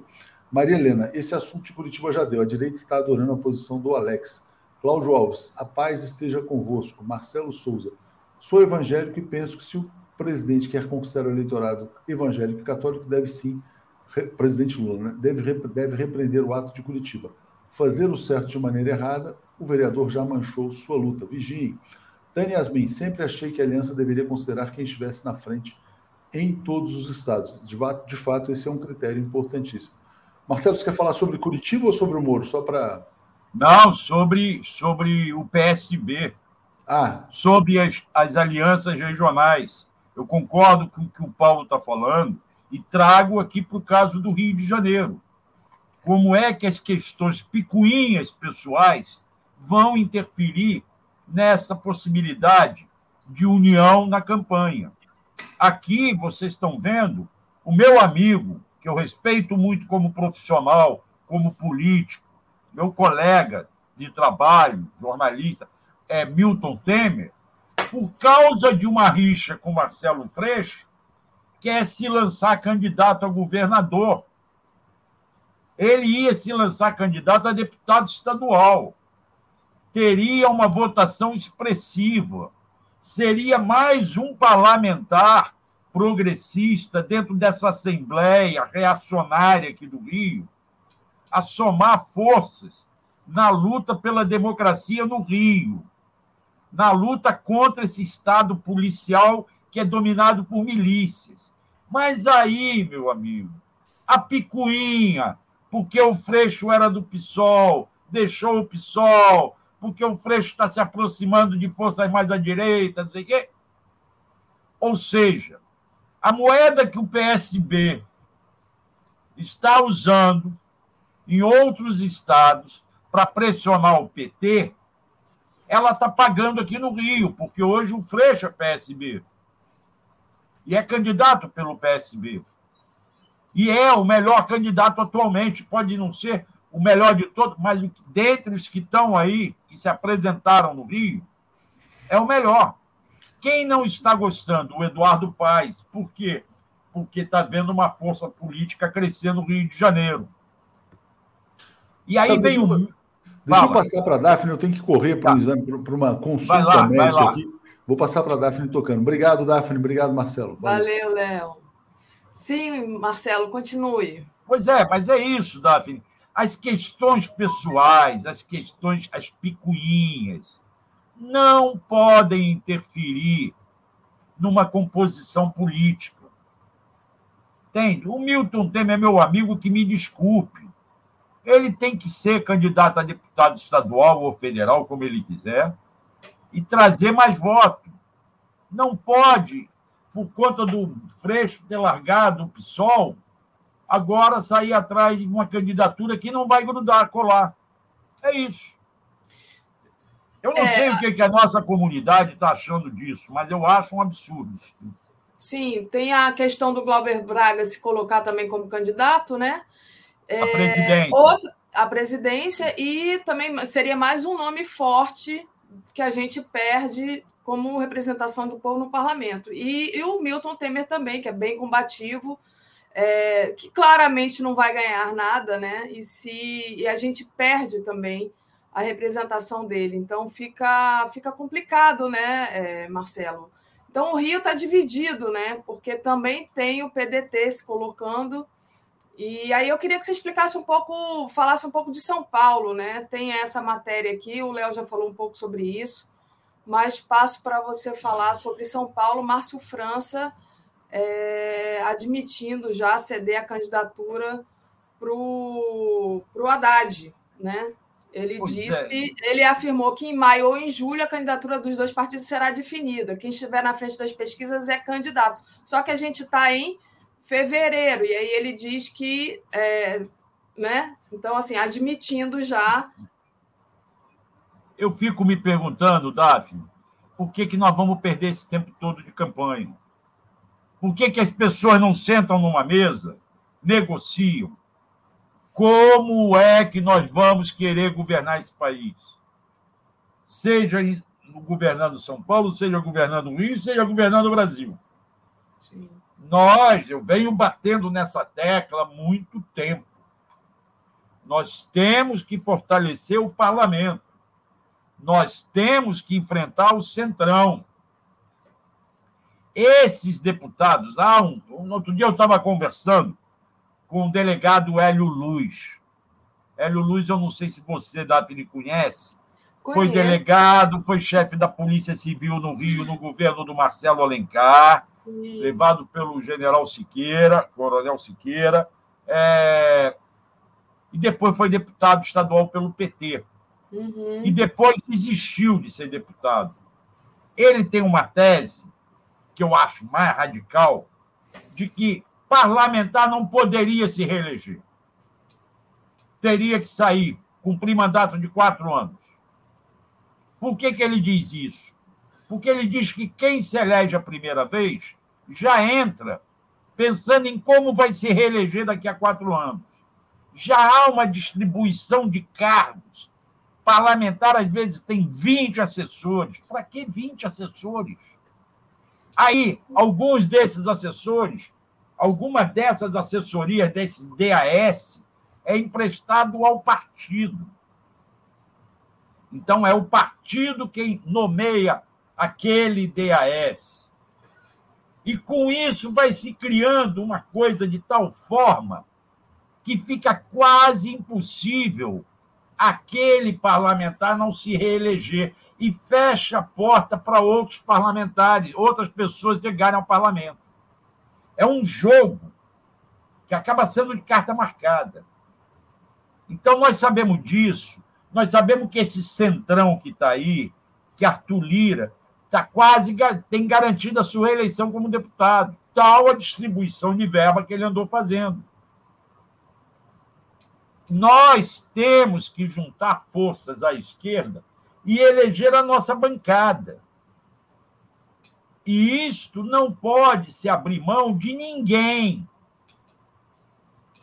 Que o Márcio França reconheça que o Haddad está na frente antes de maio. Agora, em fevereiro, março. Faia, vamos lá, quem é que está na frente? É o Haddad? Então, Márcio França venha de vice-governador. Ou venha como outro cargo qualquer. Negocie a chapa. E vamos fazer um chapão no Brasil inteiro. Assim como fizeram o Humberto Costa, isso o Paulo Moreira Leite já falou, que estava na preferência do povo pernambucano. Abrir mão da candidatura dele lá para acertar o PSB, que está no poder. Vamos fazer isso no resto do país. E vamos trazer nomes fortes, como o Glauber Braga tem um excelente mandato de deputado federal. Sim. Vai abrir mão desse mandato em nome de uma aventura, de fazer frente a, a, ao PSOL apoiar o Lula? Vai resolver algum problema ou vai prejudicar o, o, o parlamento progressista? Tem, nós temos que pensar nisso. Nosso inimigo não é só Bolsonaro. É Bolsonaro, mas é o centrão. É o centrão. Acho errado aqui no Rio o Rodrigo Neves insistir, mas eu gostaria muito que o Rodrigo Neves, Milton Temer e Marcelo Freixo sentassem, e mais o PT com, com o siciliano, sentassem e vamos montar uma chapa progressista que possa fazer uma grande bancada. Isto é o que o país precisa hoje. não é só brigar pelos executivos, é brigar por um legislativo. É isso.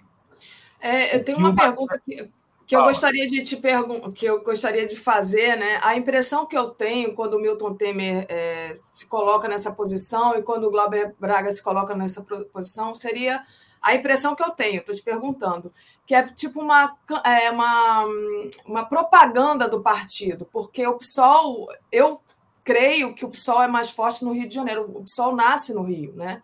Se não me engano.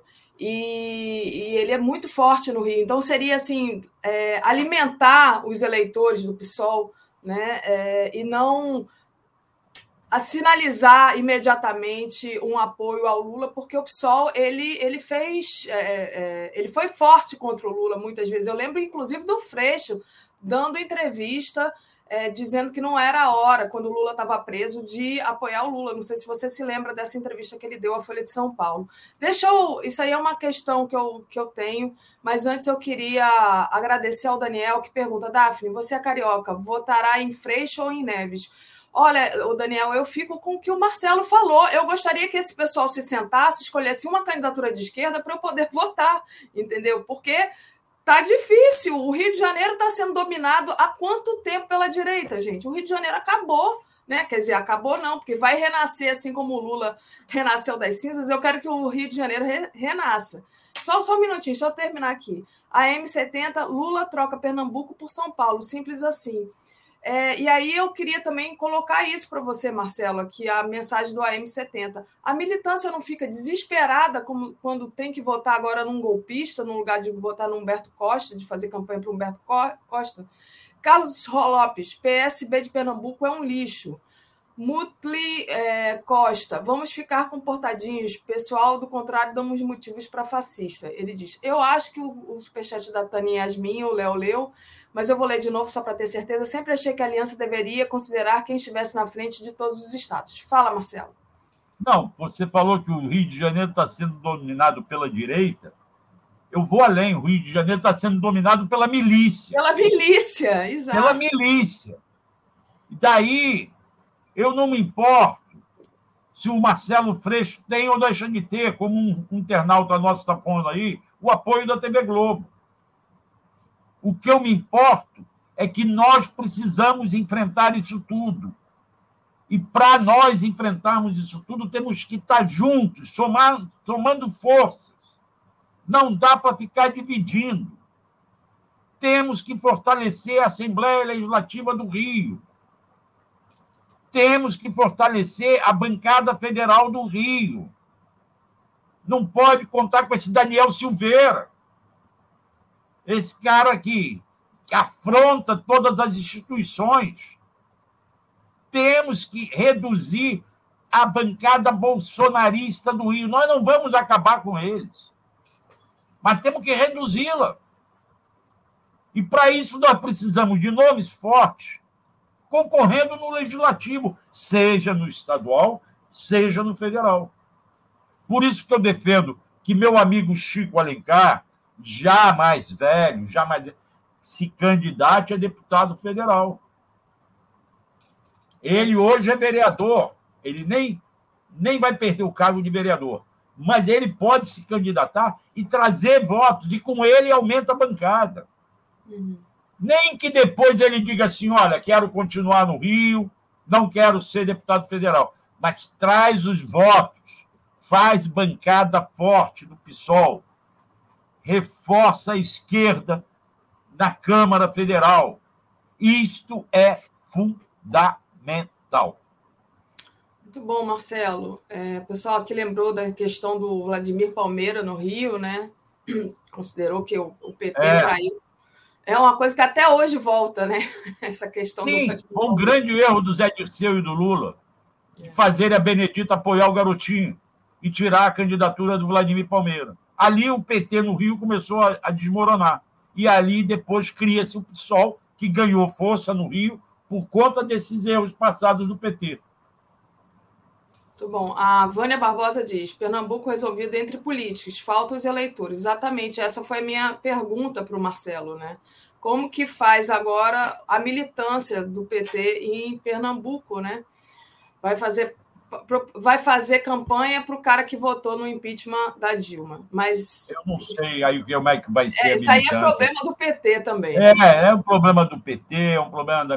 Lamento pela militância. Entende? Eu, no Rio, eu sei o que, que eu faço.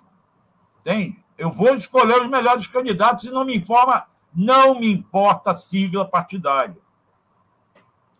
Hoje, hoje, vou falar uma declaração de voto aqui eu voto no Molon para senador.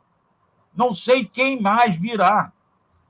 Eu tenho restrições a muita coisa que o Molon fez? Tenho. Mas acho melhor do que esses senadores que estão lá hoje, que são bolsonaristas.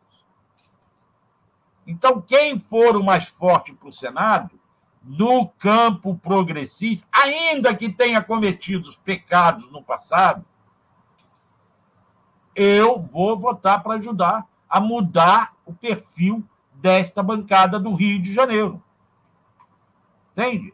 Claro que se eu estivesse votando em Pernambuco, eu gostaria de votar no governador Humberto Costa para governador. Claro. É.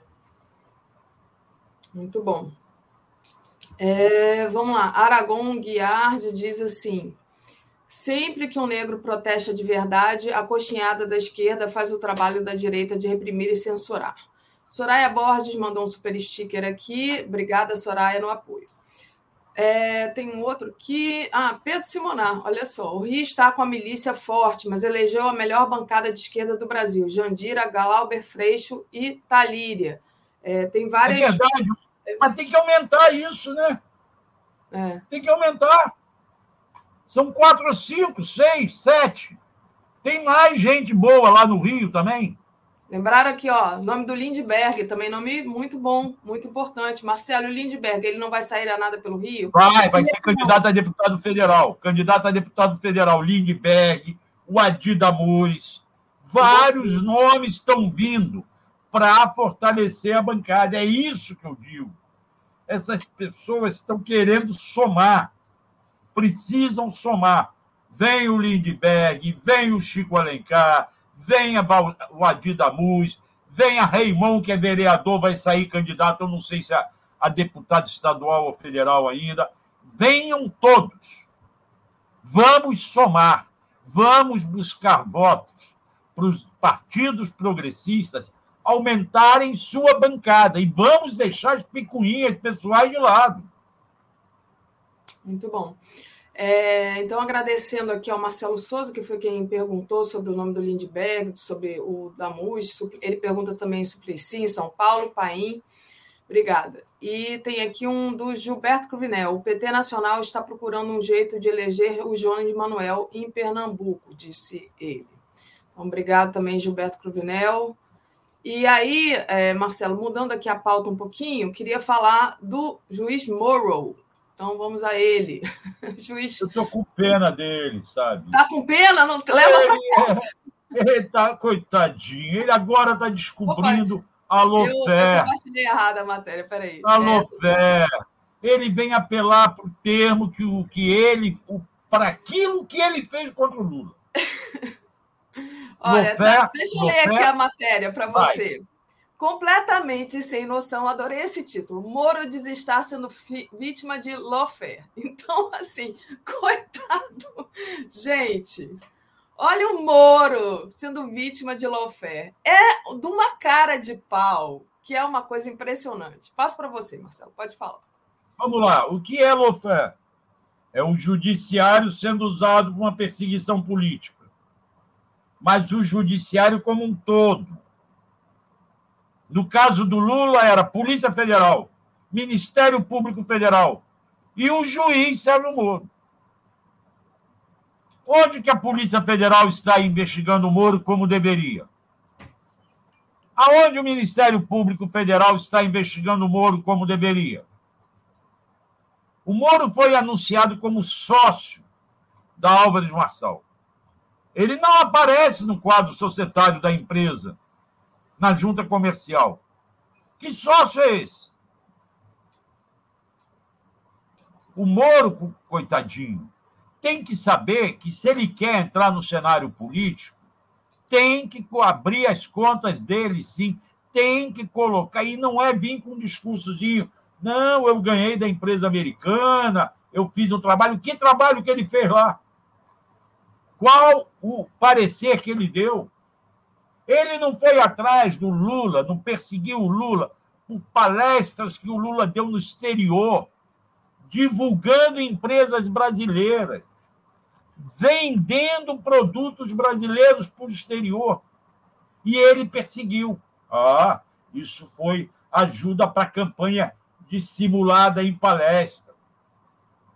Agora, ele não tem nada dissimulado. Vamos devagar, né, seu Sérgio Moro? O senhor precisa aprender a fazer política também. Você não tem manejo político, não tem discurso político, e agora vem querer falar em Lofé.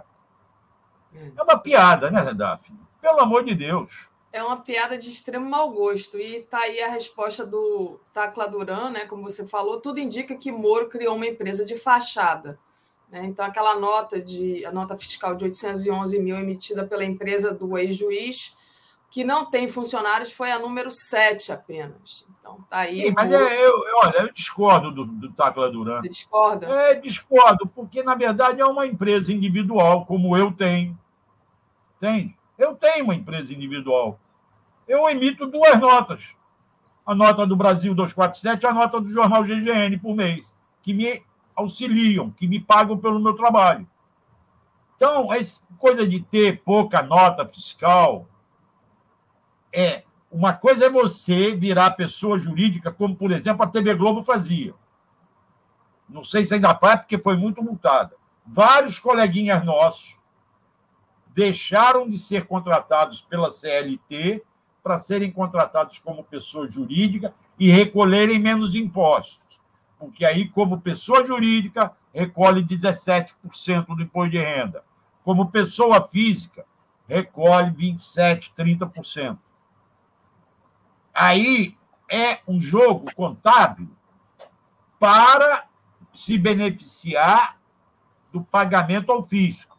Não é ilegal, diga-se de passagem. É ilegal a TV Globo contratar o Marcelo Auler para ir lá bater ponto todo dia e botar como pessoa jurídica.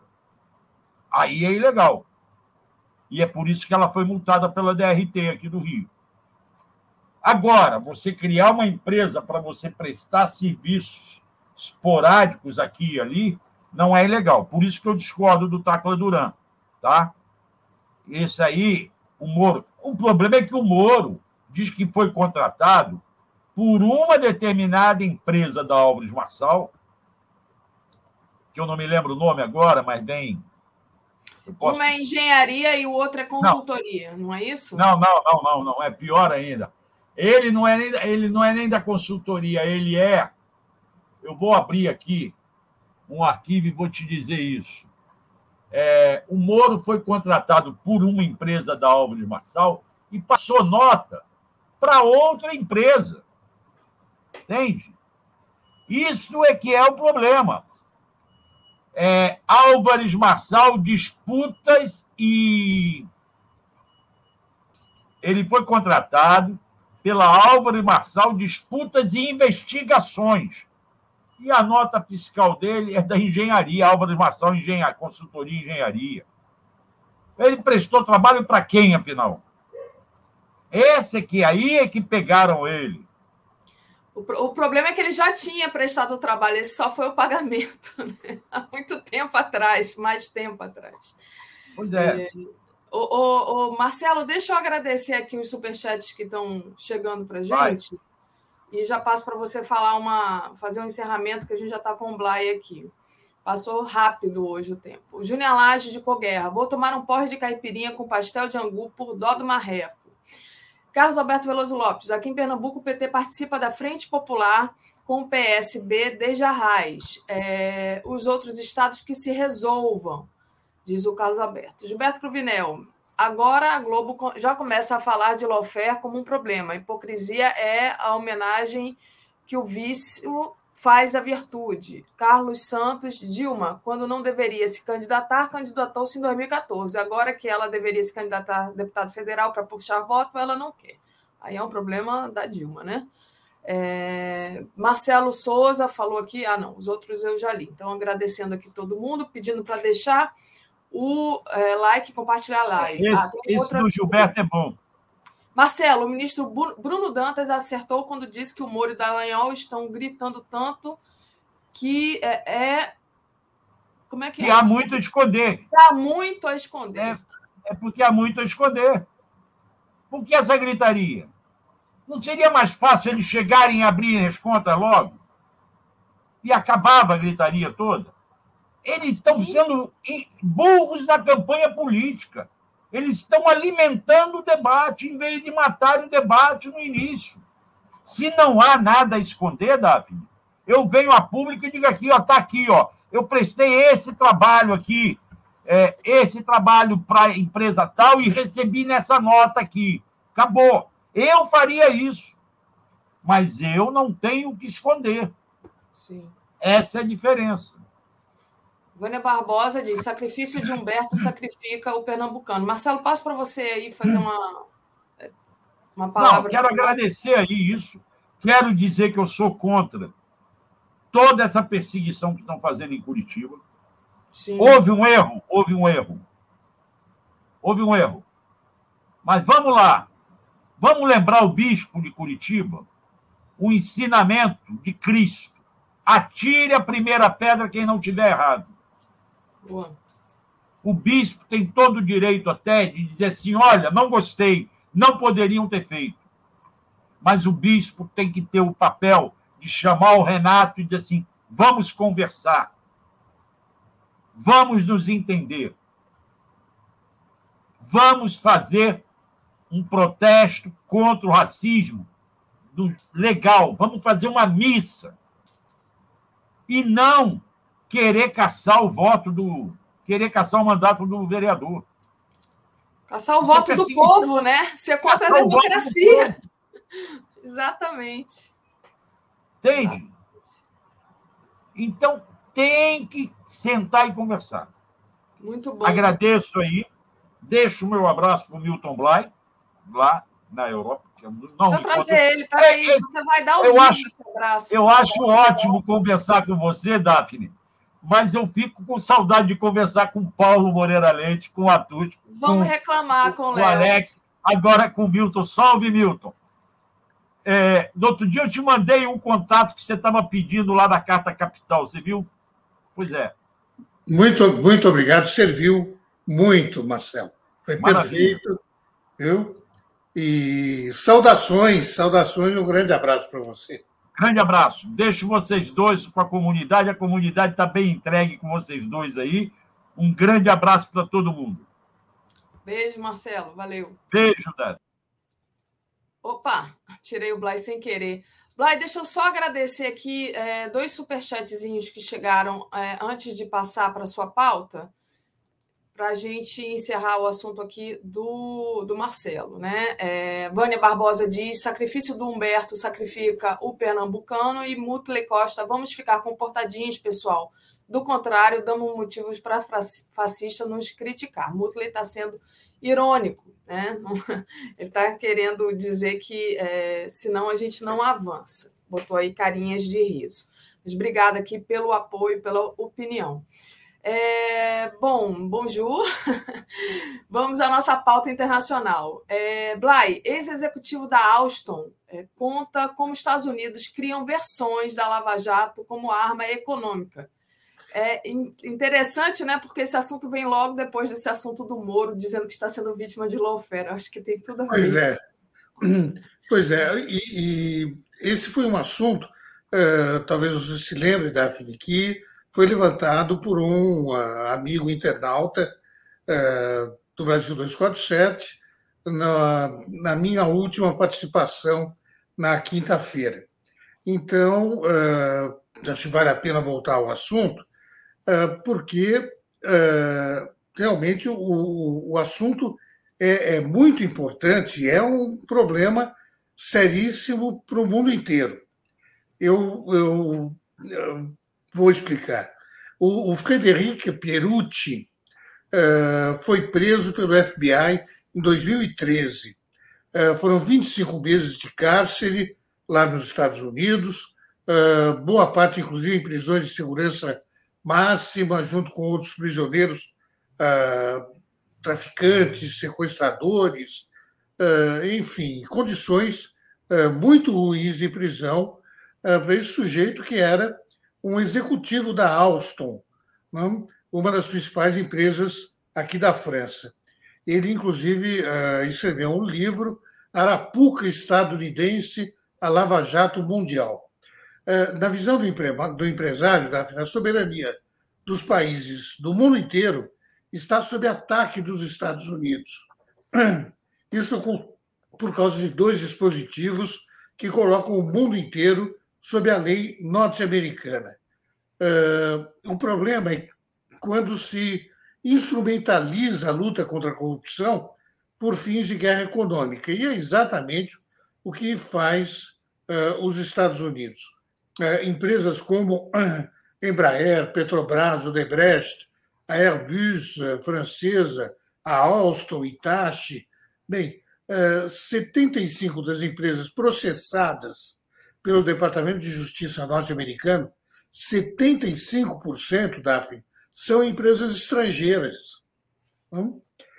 E quando se considera os outros 25% de empresas americanas eh, processadas pela, pela lei norte-americana, eles a processam porque elas já estavam sob investigação em uh, outros países por corrupção.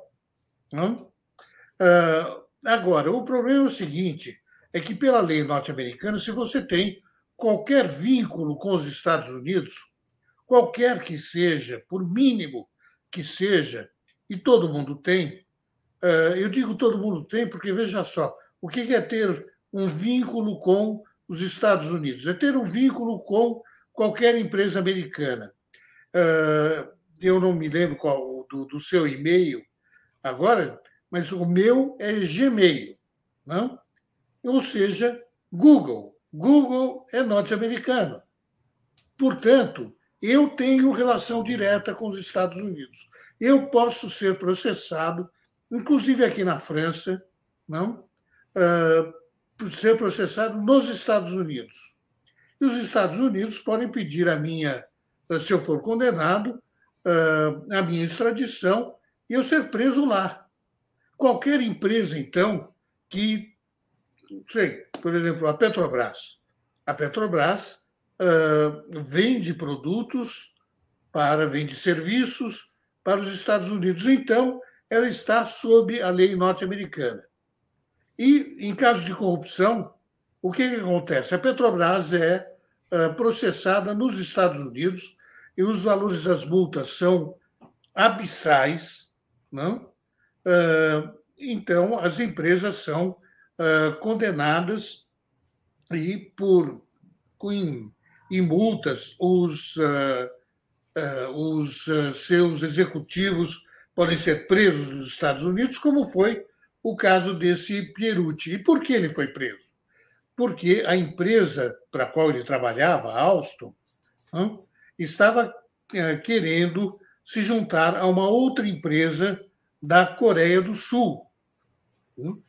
E o, os Estados Unidos não estavam de acordo, porque isso uh, trazia malefícios para a, uma empresa norte-americana que estava em concorrência com esta da Coreia do Sul. Então, ele foi processado. Ele só entendeu por que ele foi processado quando ele já estava preso. Não? Ele escreve, ele escreve isso. Então, numa entrevista, inclusive, ele descreve que toda a justiça norte-americana, nesses casos, é marcada por conflitos de interesse, pura e simplesmente. Não?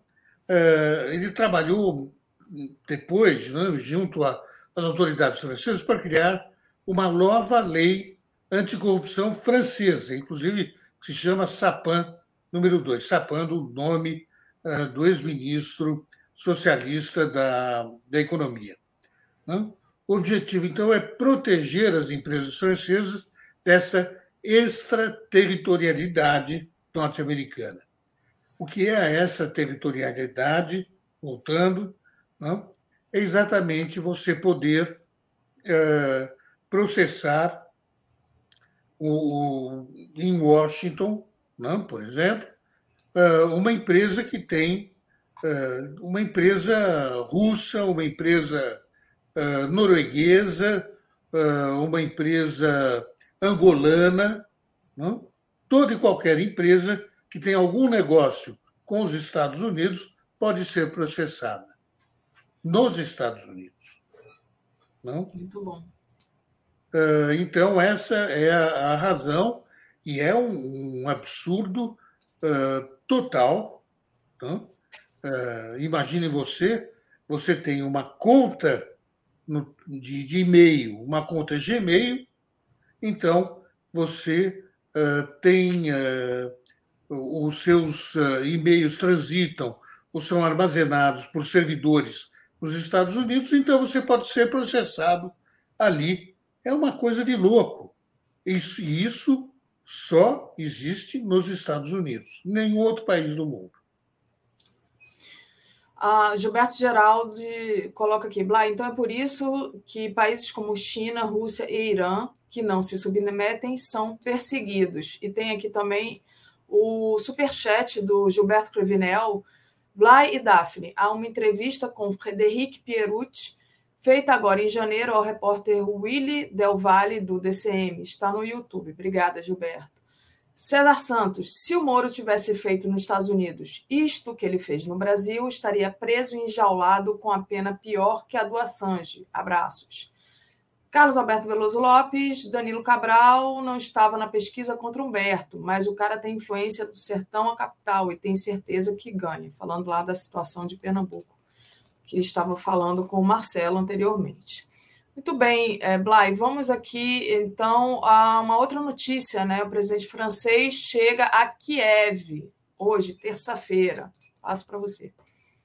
Pois é, ontem, segunda-feira, eh, Emmanuel Macron esteve em Moscou.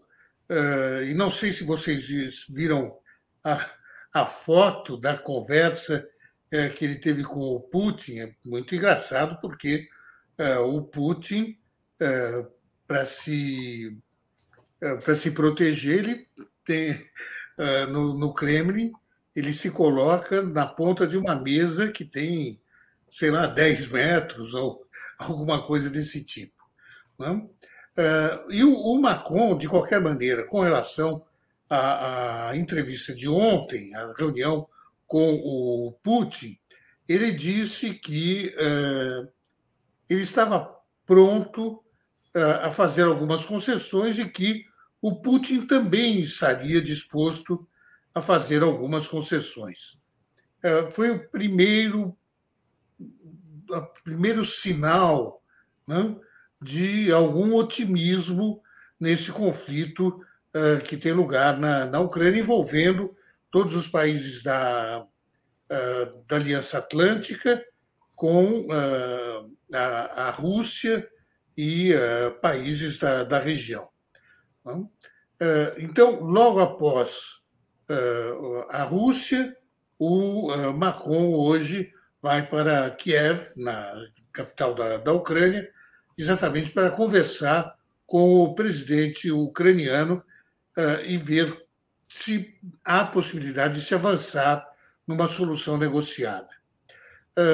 O, depois disso, inclusive, o Macron vai a Berlim, onde vai encontrar então o chanceler uh, Olaf Scholz, uh, que acaba de voltar de Washington, e os europeus continuam com intensos esforços diplomáticos que começaram na semana passada e devem continuar durante os próximos dias. Na verdade, os, uh, os europeus que estão aqui no, no uh, na, na, na, região do, desse contencioso, desse conflito, né, eles estão muito mais preocupados em resolver isso pela via diplomática do que realmente os Estados Unidos. As propostas de Macron ao Kremlin dizem respeito a um compromisso de não tomar novas iniciativas militares dos dois lados. Ou seja, do lado da, da Aliança Atlântica, o que o Macron diz é o seguinte: nós não vamos, pelo menos por enquanto, não, analisar qualquer possibilidade de ingresso da Ucrânia na Aliança Atlântica. Nós não vamos mandar mais militares para a região. Em contrapartida, vocês, russos, vão fazer o mesmo. Tá? A reunião de ontem demorou cinco horas uh, e o, o, Putin, no final, disse que uh, o, o, Macron apresentou algumas uh, iniciativas que merecem ser estudadas. É a primeira vez que o, o Putin tem esse tipo de, de contato que não termina que não termina mal. Todos os outros contatos entre o Sergei Lavrov, que é o ministro das Relações Exteriores da, da Rússia, e o, o secretário de Estado norte-americano terminaram muito mal. Todas, houve várias, várias reuniões e todas terminaram pessimamente. Agora, pelo menos, houve cinco horas de conversa, quer dizer, então, uma conversa que, que durou, se, se chegasse a um impasse meia hora depois, não teria durado tanto tempo. Isso é um bom sinal que tenha durado tanto assim, uh, e mesmo se, por enquanto, não há nenhum acordo, pelo menos se abriu alguns canais. Alguns canais foram abertos e canais de, de discussão, canais de debate.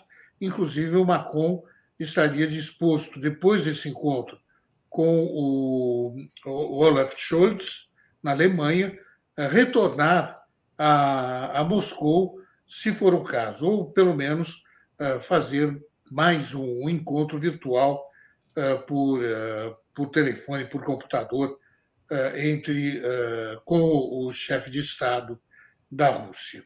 Então, é de qualquer maneira um, um, um sinal, um sinal positivo.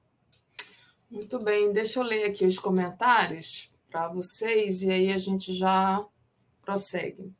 Então, pedir para o pessoal também deixar o like é, e compartilhar essa live. Gilberto Cruvinel diz assim: um, os russos vão se contentar com esse por enquanto? Ele pergunta. Mutley Costa. Quando a Netflix posso, surgiu. Posso, Pode, posso responder e depois você continua. Tá? Uhum. Uh, olha, Gilberto, é claro que não.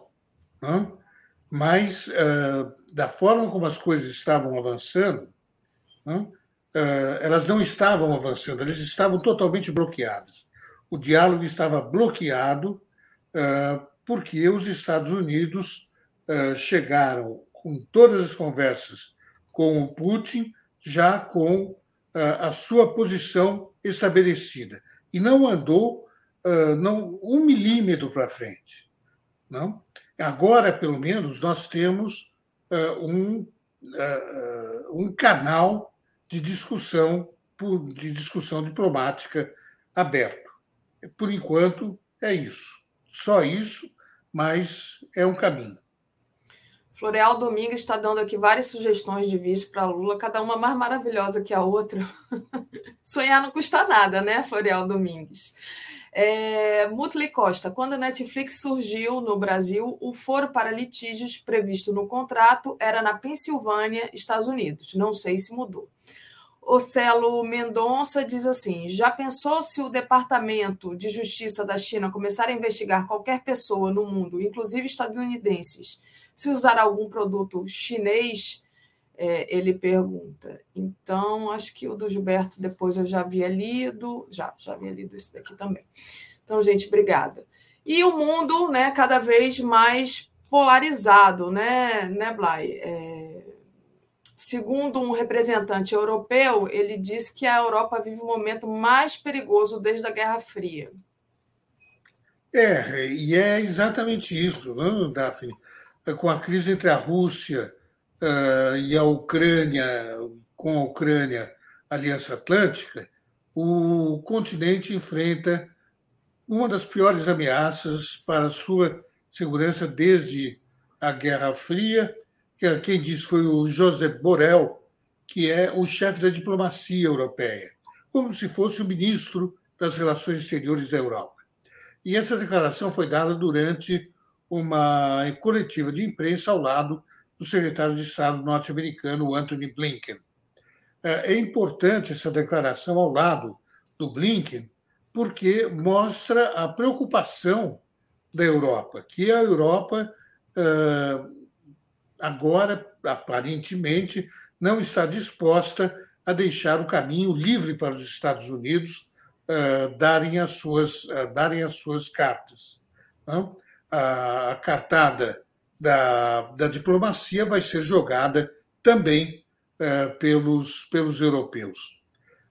o, pro, para o, o Blinken, né, o presidente russo Vladimir Putin ainda não tomou sua decisão, mas se organizou para que uh, decida fazê-lo, se decidir realmente pela, pela militar, militarização do conflito, então que ele possa agir rapidamente com relação à, Ucrânia. Então, não, não haveria alarmismo, segundo o Blinken, mas, ao mesmo tempo, ele fala: não, não há alarmismo, mas o conflito pode acontecer do dia para a noite. Não? Quer dizer, então, uh, para ele, o, ele deixa claro que existe alarmismo, sim, tanto assim que os Estados Unidos deslocaram 3 mil militares para a Europa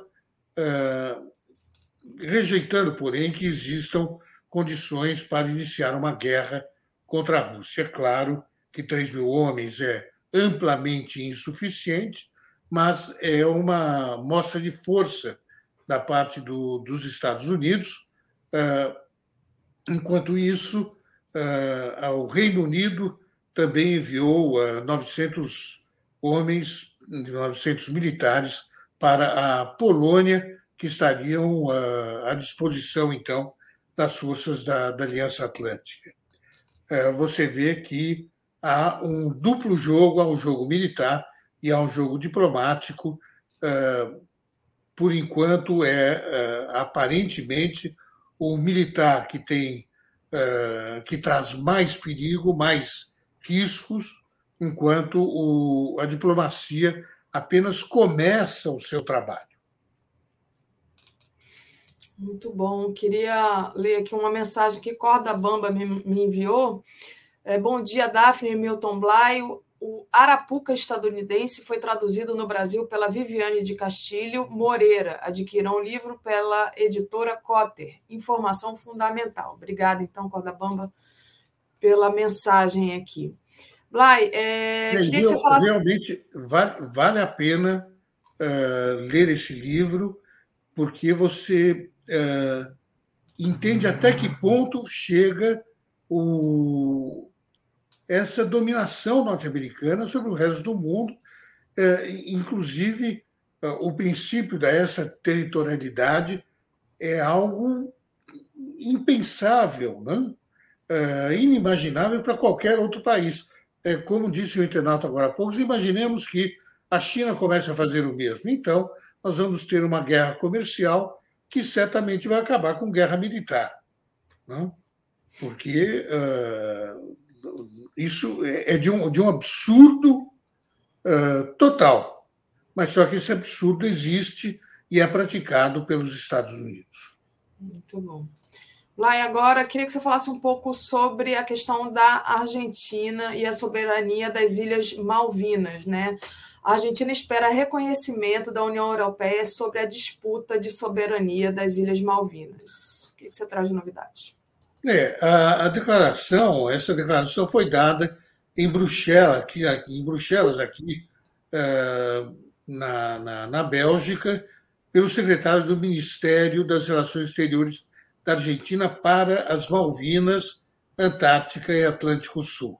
Ele disse que espera que a União Europeia reconheça a existência, não a, a soberania da Argentina, não que reconheça a soberania da Argentina sobre as Malvinas, mas que ao menos reconheça a existência de uma disputa de soberania eh, e que a União Europeia encoraje o diálogo e a negociação entre a Argentina e o, Reino Unido. Eh, então, eh, o Mariano Carmona, que é o secretário do Ministério das Relações Exteriores argentino, manteve várias reuniões com eurodeputados e com funcionários da Comissão Europeia na capital belga, e nessas reuniões, então, ele promoveu programas de pesquisa científica em assuntos oceânicos, antárticos, etc., exatamente para falar de impacto das mudanças climáticas e a pesca e dizer o quanto esses temas são importantes em termos das, eh, das ilhas Malvinas, que aqui são chamadas de Falklands. Não? Eh, aqui na França, Malouine, mas na, na Grã-Bretanha, as Ilhas eh, Falkland.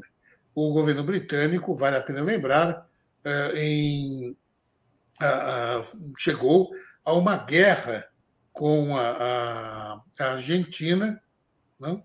uma guerra que, na verdade, inclusive, o governo argentino da época, que era o governo militar, ditatorial, provocou um conflito para que pudesse, inclusive, o governo, os militares estavam em maus lençóis naquela época, estavam sendo contestados pela, pela oposição, e então criou uma situação em que jamais imaginou que a Margaret Thatcher, na época que era primeira-ministra do, do, Reino Unido, primeira-ministra da, da, da Grã-Bretanha, então uh, levasse o caso às últimas consequências. Mas foi exatamente o que ela fez e houve uma guerra que a Argentina uh, perdeu, uh, tendo havido 649 soldados argentinos mortos. Então, isso aconteceu em 1982. Muito bom, Blay. Queria mandar um beijo aqui para o Ricardo Antônio, que está me desejando um ótimo dia. Obrigada, Ricardo.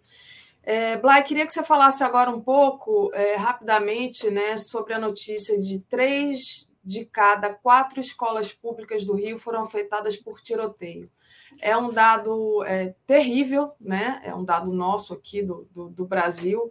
Só fazendo um comentário aqui antes de passar para você, né? De quanto está assustador, né? Ontem a gente teve aquela visão do Bolsonaro lá no clube de tiro e ameaçando o youtuber depois. Enfim, vocês viram essa notícia? Não sei se você viu, Blay.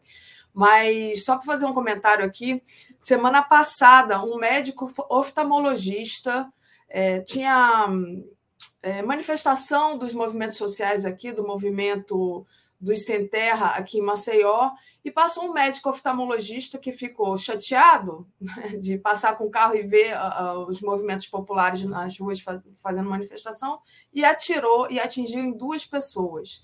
É, esse homem que atirou é um oftalmologista conhecido, diretor do Sindicato dos Médicos, o nome dele é Alex Lins Barbosa. Ele foi preso e depois pagou uma fiança de 3.600 e poucos reais e foi liberado. Então, vocês verem como é que está o Brasil, né? Eu acho pertinente, então, que agora você comente essa notícia de que três de quatro de cada quatro escolas públicas do Rio foram afetadas pelo tiroteio. Então, não é só é, enfim, violência contra os movimentos sociais, mas violência contra as nossas crianças também, que sofrem bastante. Pois é, sabe, Daphne, eu, eu fiz questão de comentar rapidamente, pelo menos essa, essa notícia, porque ela me impactou muito. Né? Quando eu, eu vi esse, essa manchete, uh, eu fiquei sem, sem voz, eu falei, não, não é possível. Qual é o futuro que nós estamos dando para essas crianças, né? para esses jovens? É, é, algo, é, é algo inacreditável, é pior do que tudo. Né? quase 75% das escolas da rede pública do Rio de Janeiro com, afetando 450 mil estudantes. Né? É como se a cada dia do ano letivo, seis escolas da cidade tivessem as suas aulas prejudicadas por tiroteios, com a presença do, de quem? Com a presença de policiais no seu entorno. Quer dizer, é inacreditável. Né?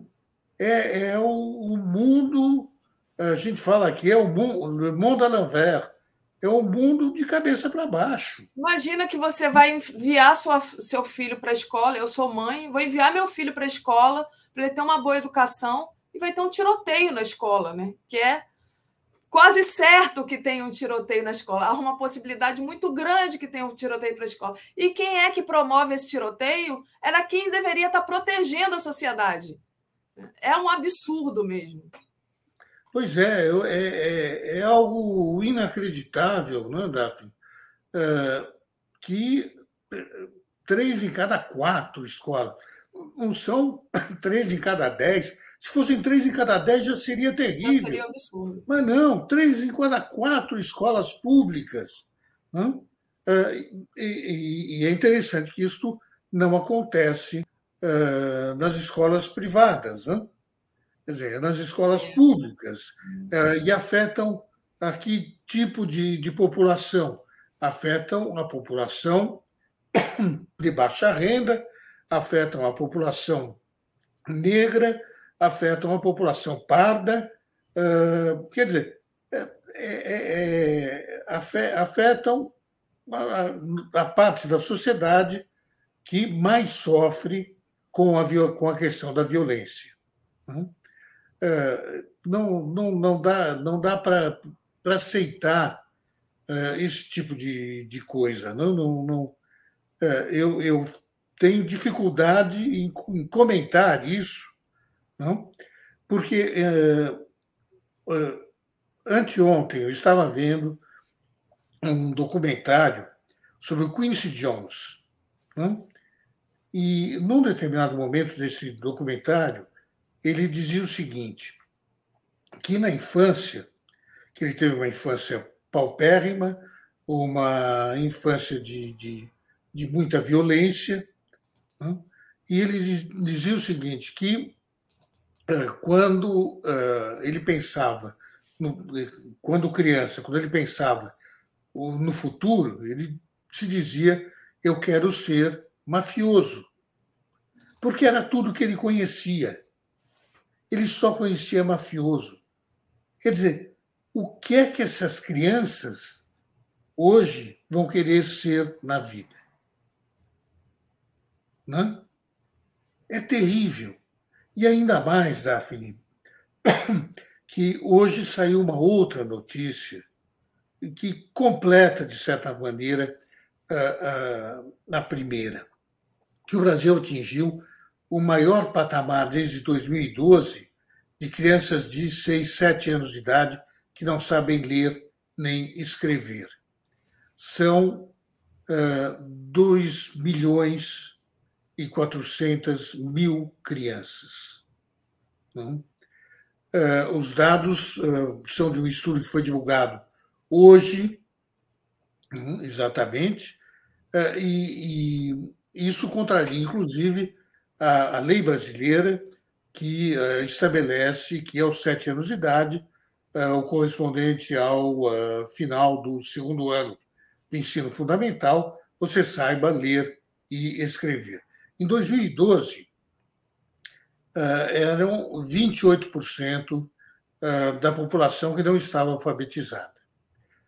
Em 2019, um milhão e meio não tinha sido alfabetizada, era 25% da população dessa faixa etária. De 25%, então, nós passamos para mais de, uh, mais de 40%. Então, 41%. É, é, é, é, quase, quase, que o, quase que o dobro não? De crianças que não sabem ler e nem escrever, em grande parte por causa da, da pandemia, das escolas fechadas. Então, nós temos hoje no Brasil uma, uma a seguinte situação: crianças que não sabem ler, nem ler nem escrever na idade que deveriam saber, não? e que não podem ir para a escola para estudar normalmente, porque na escola há tiroteios. Essa é a situação das nossas crianças. É, é de um absurdo, é de uma, é de uma dor terrível. Não pode acontecer uma coisa dessa. E é óbvio que, uh, para completar essa situação, uh, nós temos um governo uh, neonazista, um governo nazifascista, né? para quem isso não tem a menor importância. Né? Exatamente. Pelo contrário, vamos botar armas na mão de todo mundo, porque assim, quem sabe a gente acaba matando mais gente e resolvendo o problema por aí. Aliás, foi o que ele defendeu há muito tempo atrás, quando era ainda deputado. Exatamente. É, é de ficar indignado mesmo. Blay, te agradeço demais a participação hoje. A gente se vê quinta. Beijão para você. Nos vemos na quinta. Um beijo para você, um grande abraço para toda a comunidade. Valeu. Gente, trazendo aqui Tereza Cruvinel. Bom dia, Tereza, tudo bem? Bom dia, Daphne. Bom dia, comunidade 247, todos e todas. Pois é, estava aqui conversando com o Blay, né, indignado com essa situação das crianças brasileiras que são afetadas por tiroteio na escola pública, né? Uma coisa terrível. E a gente está numa situação terrível, né, é, Tereza? Não é, é, é, a violência, né? Mas também a questão é, da pandemia, né? Queria que você falasse um pouco sobre uh, como é que está o Brasil em relação a essa questão da pandemia. O Brasil volta ao terceiro lugar entre os países do mundo em número de casos de mortes por Covid. Né? A gente está atrás agora apenas da Índia e dos Estados Unidos. Pois é, é, antes de falar do geral, seguindo com esse seu mote aí das crianças, né? É, as crianças brasileiras estão sofrendo muito com a violência, conforme vocês já comentaram bastante, né? É, são balas perdidas, são tiroteios perto de escola, é, mortes de crianças e tal. Na pandemia, agora chegou a vez delas serem as vítimas, né? É, cada vez mais crianças afetadas. A vacinação está avançando, é verdade, mas é, tivemos o atraso decorrente da inépcia do governo e, e, e isso gerou muitos casos e, e, até mesmo mortes de crianças, né? E teve um dado hoje, né? É, sobre, digamos, é, o rendimento, o prejuízo das crianças com a, a, com a educação, né? com o rendimento escolar. Né? Uma pesquisa publicada aqui pelo Estadão, é, deixa eu ver de quem é essa pesquisa, é, eu achei isso muito grave. É, é uma pesquisa daquele movimento Todos pela Educação. Né? Ela mostra que nesses é, dois anos de pandemia, o número de crianças de 6 e 7 anos que ainda não sabem ler nem escrever, ou seja, não foram alfabetizadas, é, passou de 28%, que já era um escândalo, né, para 41%, ou seja, quase metade das crianças nessa é, faixa etária, que é a faixa por excelência do início da aprendizagem, né, da alfabetização, de conhecer os números, né, onde o cérebro, é, digamos, se familiariza mais com a absorção de conhecimento, né, 41% das crianças não sabem ler nem escrever já entre com 6 e 7 anos é um número altíssimo, sabe? Isso é muito grave, né? É, efeitos da pandemia e, e, decorrência de o governo não ter tido né, um programa é, alternativo para essas crianças. Elas simplesmente não foram na escola. Né? Aquelas famílias que puderam alfabetizar suas crianças é, de algum modo, em casa, etc., resolveram o problema as famílias pobres, que já são é, pais de baixa alfabetização, não fizeram nada. Então, temos aí também mais esse escândalo com as crianças. Né? Momento muito ruim para as crianças brasileiras. É violência, é pandemia, é vacinação lenta e também esse atraso escolar. Exatamente, Tereza. Agora, na pandemia em geral, só para não passar batido, porque nós não podemos nunca fechar os olhos para a realidade, né? É, olha, o Brasil inteiro em alta. O Brasil, todos os estados, menos o Amapá, aquele estado recôndito, né, onde tem inclusive pouca ligação com o Brasil, assim, ligação física, rodoviária e tal. Um estado muito isolado. Só o Amapá está estável.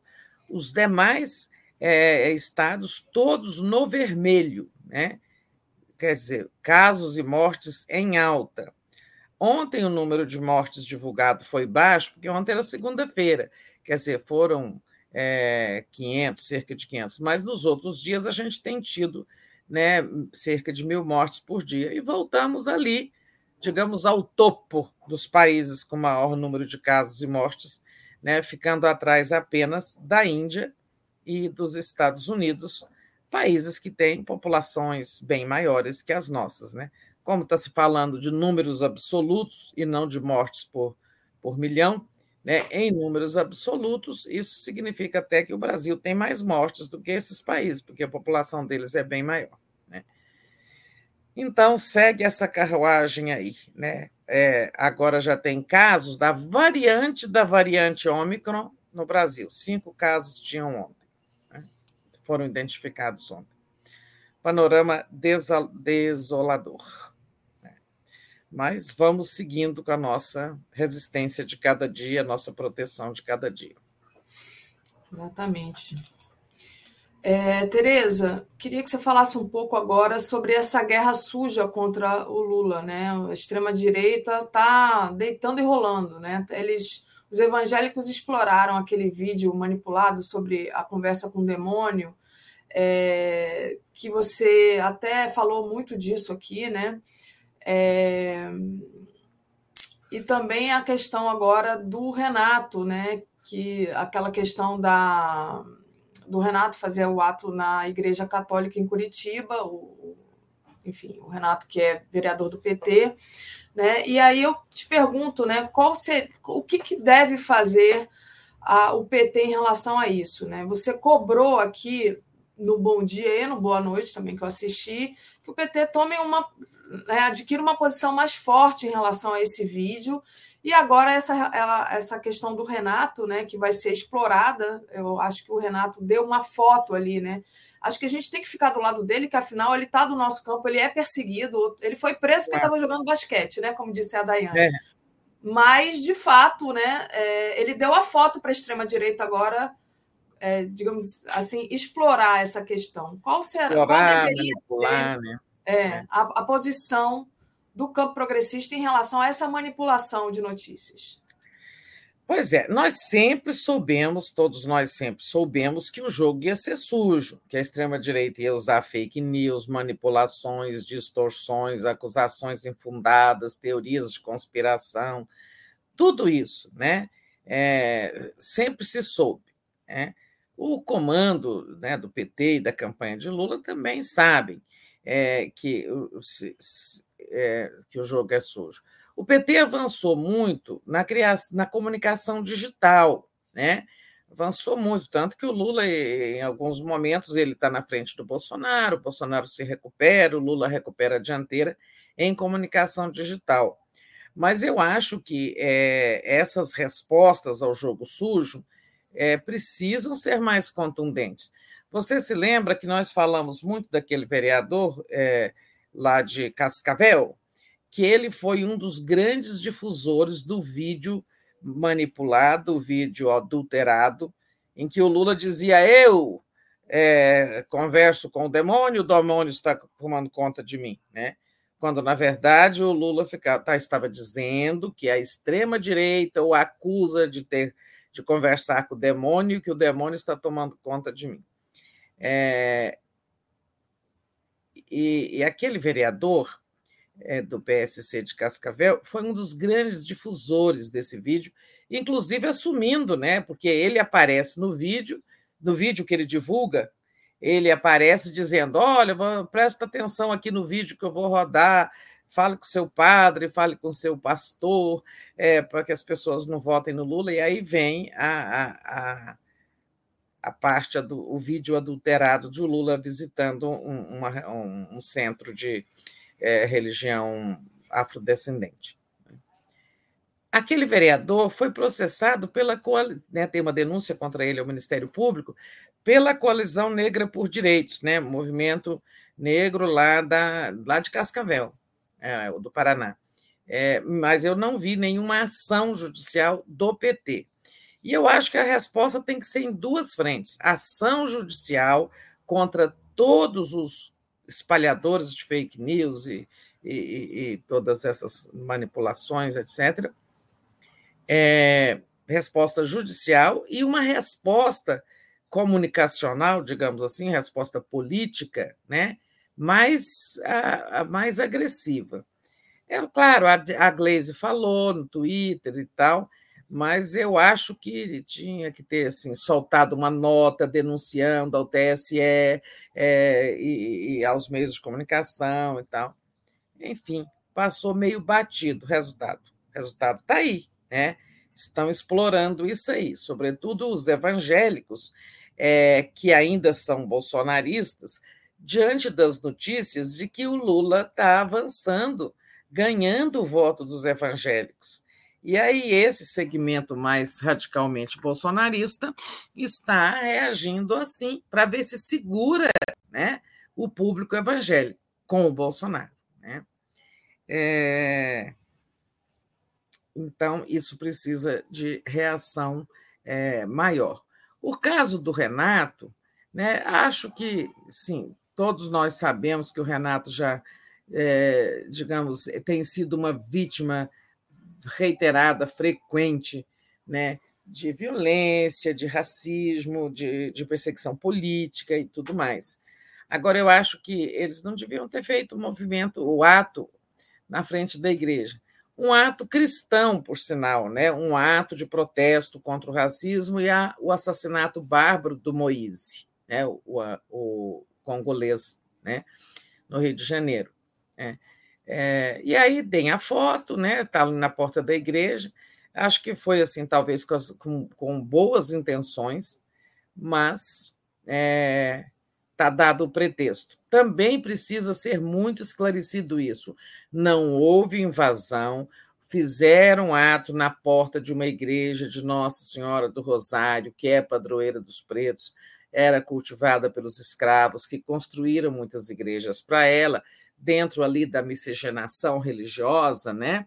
É, e, e tem muitas igrejas lindas no Brasil construídas por eles, escravos, né?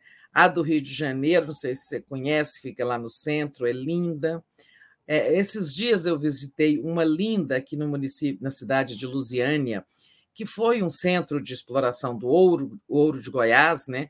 Então, muitos escravos foram trazidos para Lusiânia para explorar o ouro, e lá eles fizeram uma linda igreja de Nossa Senhora do Rosário. A intenção ali, eu acho que foi é, a melhor possível, mas deu pretexto para essa exploração, precisamos denunciar e isso é preciso colocar a boca no trombone, não houve invasão de igreja. Né? É, Lula não, é, não disse aquilo, pelo contrário, ele estava denunciando quem dizia aquilo, né? que ele tem parte com o capeta. Né? Imagina. É, eu acho que é isso, sabe? É. Mas é, nos preparemos, porque isso vai continuar. Né? Exatamente. É, é fato né, que eles estão aumentando, digamos assim, muito mais o que aconteceu e né, aumentam contra o Renato, que é um vereador preto né, do PT, de um jeito, fazem esse escândalo todo é, por essa ação do Renato, e em compensação, o Bolsonaro, que diz que ia tirar, que ia acertar lá o youtuber, é. o, É, eles não falam nada. Até a Folha de São Paulo disse: ah, o Bolsonaro disse que acertaria o gordinho, uma coisa assim. Deu, um, deu uma passada de pano do Bolsonaro, que é o presidente da República, né, dizendo que vai acertar alguém, gente. Isso, isso não é crime, é, é incitação à violência? Quer dizer, pois é. Um gordinho como você eu acertaria facilmente. É. Né? O que é que está dizendo? Eu mato, né? É, e estou me preparando para matar, porque entra no clube e disse mais: naquele passeio de domingo de moto, aquele longo passeio que saiu até das fronteiras do Distrito Federal, é, ele parou lá em Recanto das Emas, entrou no clube de tiro e disse: tinha lá alvo, é, não sei se verde, amarelo e vermelho. Eu mirei no vermelho, né? Foi. Foi. Exatamente. Ele mirou no vermelho, atirando lá. Olha lá, acertei o vermelho. É, é assim. E aí todo mundo passa pano para o Bolsonaro. É um escândalo quando o Renato adentra a igreja com a bandeira e o Bolsonaro fala o que quer, faz o que quer e fica por esse mesmo. A imprensa corporativa acha que não está certo, não tem nada demais. Deixa eu ler aqui o superchat, Tereza, que a gente vai para um segundo ponto a respeito disso mesmo que a gente está falando. Carlos Alberto Veloso Lopes. O ato foi promovido pelo PCB que ataca Lula e o PT. Não acho que foi ingenuidade. O PT que se cuide, infiltrados não faltarão. Só sobrou para o PT, diz aqui o Carlos Alberto. Ricardo Souza. Ah, é, caso... Pois é, o Carlos Alberto é de onde? É, não sei. Carlos é, Alberto, você é de onde? Diz aí, mas diz é daqui a pouco. Se ele é de Curitiba, ele deve saber mais do que nós. É, hum. é essa informação para mim é nova, que o ato foi organizado pelo PCB, né? PCB? É, PCB, exato. É. É, deixa eu ler aqui o Ricardo, Tereza, já passo para você. Sobre o caso Renato, faltou na igreja uma Joana Angélica, que assumiu a defesa dos oprimidos e se colocou adiante das tropas opressoras. A postura da igreja está sendo o contrário da freira baiana. E tem outros. Pois é, dois... o, o, arcebispo né, é, soltou uma nota em que ele confirma a invasão, ele condena a invasão, ou seja, ele, ele endossa a versão. Exatamente. Outros superchats. Angélica, é, que enfrentou as tropas portuguesas na Bahia. Outros superchats aqui. Uh, Bruno Moraes da Silva. O judiciário brasileiro não dão conta de promover a justiça. Juízes ganham 100 mil por mês sem trabalhar para promover justiça e segurança. Mônica Liz Miranda diz assim: Daphne, tentei enviar uma pequena parte da minha pesquisa sobre Oswaldo Cruz e a foto forjada dele é do seu avô com Einstein. O e-mail da TV 247 está lotado. Se ainda te interessar, meu e-mail, e aí ela dá aqui o e-mail. Mônica, pode mandar para o Daphne, brasil247.com.br. Quem quiser falar comigo, pode falar no meu e-mail. Obrigada, Mônica, pela sua oferta e a gente vai se falando. Mas, Tereza, para dar continuidade a essa, essa, esse assunto, né? De como é, a direita tenta usar aí a fé do, das pessoas, é, enfim, que as, os cristãos, né? Tem o Moro tentando surfar na onda também, né? Divulgou uma carta compromissa com os cristãos. É, e eu queria que você falasse um pouco disso, né? Do Moro tentando pegar aí uma, uma caroninha. Carona, né? Que ele está é. mal, né? É. A, a grande mídia tentou colocar o Moro como vítima tanto quanto o Lula, né? Que evangélicos fazem fake news contra Moro e Lula. Né? O Moro teve algumas mensagens aí que ele apoia aborto, coisa e tal, mas nem se compara com o que estão fazendo com Lula, que é acusado de ter parte com o capeta. E aí é, o Moro entrou na onda, né? soltou aí, tentando capturar também o público evangélico. Ele se dirige aos cristãos em geral, né? mas, na verdade, disputa pelo voto evangélico. E aí soltou essa carta, onde ele se, ele se diz é, contrário a qualquer mudança na lei do aborto, que atualmente só permite o aborto de anencefálicos, anencefálicos e casos de estupro de risco de morte para a mãe. Né? É, ele também se comprometeu a observar a, a, liberdade, a plena liberdade religiosa, a não misturar coisas do Estado com coisas da religião. É, é, ah, também coisas. É, ele não, não chegou a fazer compromissos com pautas de costumes, mas deixou implícito mais ou menos isso, é, que, que ele não vai aprovar, ele presidente, olha só, ele não vai aprovar nenhuma pauta é, assim, é, que, digamos, é, vá contra né, a, a, as, as práticas e costumes defendidos pelos cristãos e tal. É, é, tentando pegar uma carona, mas o Moro está lascado, né? É, agora está assim, o assunto do dinheiro dele está se agravando. O procurador Lucas Furtado é, continua ali, né, com aquela apuração, teve um recuo, mas voltou. É, olha, só uma nota fiscal do Moro é, de 800 mil, né, essas notas fiscais emitidas no Brasil por uma microempresa, né, e aquela pergunta, né, é, o Moro prestou serviços ou o Moro só recebeu, né? Ah, agora ele está dizendo, agora ele está usando argumentos do Lula, da defesa do Lula, dizendo que está sendo vítima de perseguição judicial, de lawfare, né? Olha como os movimentos dele agora. É bem verdade que ele mereceria passar por tudo que o Lula passou, mas não se compara com o que o Lula passou. É, a perseguição judicial movida por ele, o lawfare, o uso da justiça pela Lava Jato contra o Lula com objetivos políticos, né, de tirá-lo da disputa presidencial, é, e ele agora está usando o discurso de sua vítima, né? É. Mas está se agravando. Situação do Moro, ele não cresce, né? É, e nas pesquisas continua empacado e a situação é, jurídica se agravando, né? Agora, é, vamos aproveitar falando de presidenciáveis, é, porque não está aqui na nossa pauta, mas questões de vice, né? É, ontem à noite teve a entrevista do, é, do Márcio França, ex-governador de São Paulo e, digamos, principal liderança do Partido Socialista Brasileiro em São Paulo, né? Uma entrevista dele à Globo News, é, onde ele disse coisas importantes, eu achei. Né? Primeiro, que, 99, que a aliança Lula-Alckmin, a composição da chapa, está 99% fechada. Né? É, de, como ele é um dos articuladores dessa composição, ele sabe do que fala. Né?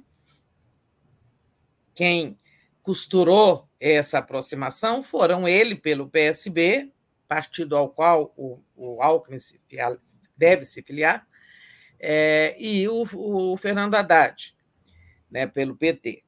Aí, em relação ao Haddad, como candidato a governador de São Paulo, ele admitiu que lá mais adiante ele pode retirar a candidatura dele em favor do Haddad, se o Haddad continuar na frente, à frente nas pesquisas, né?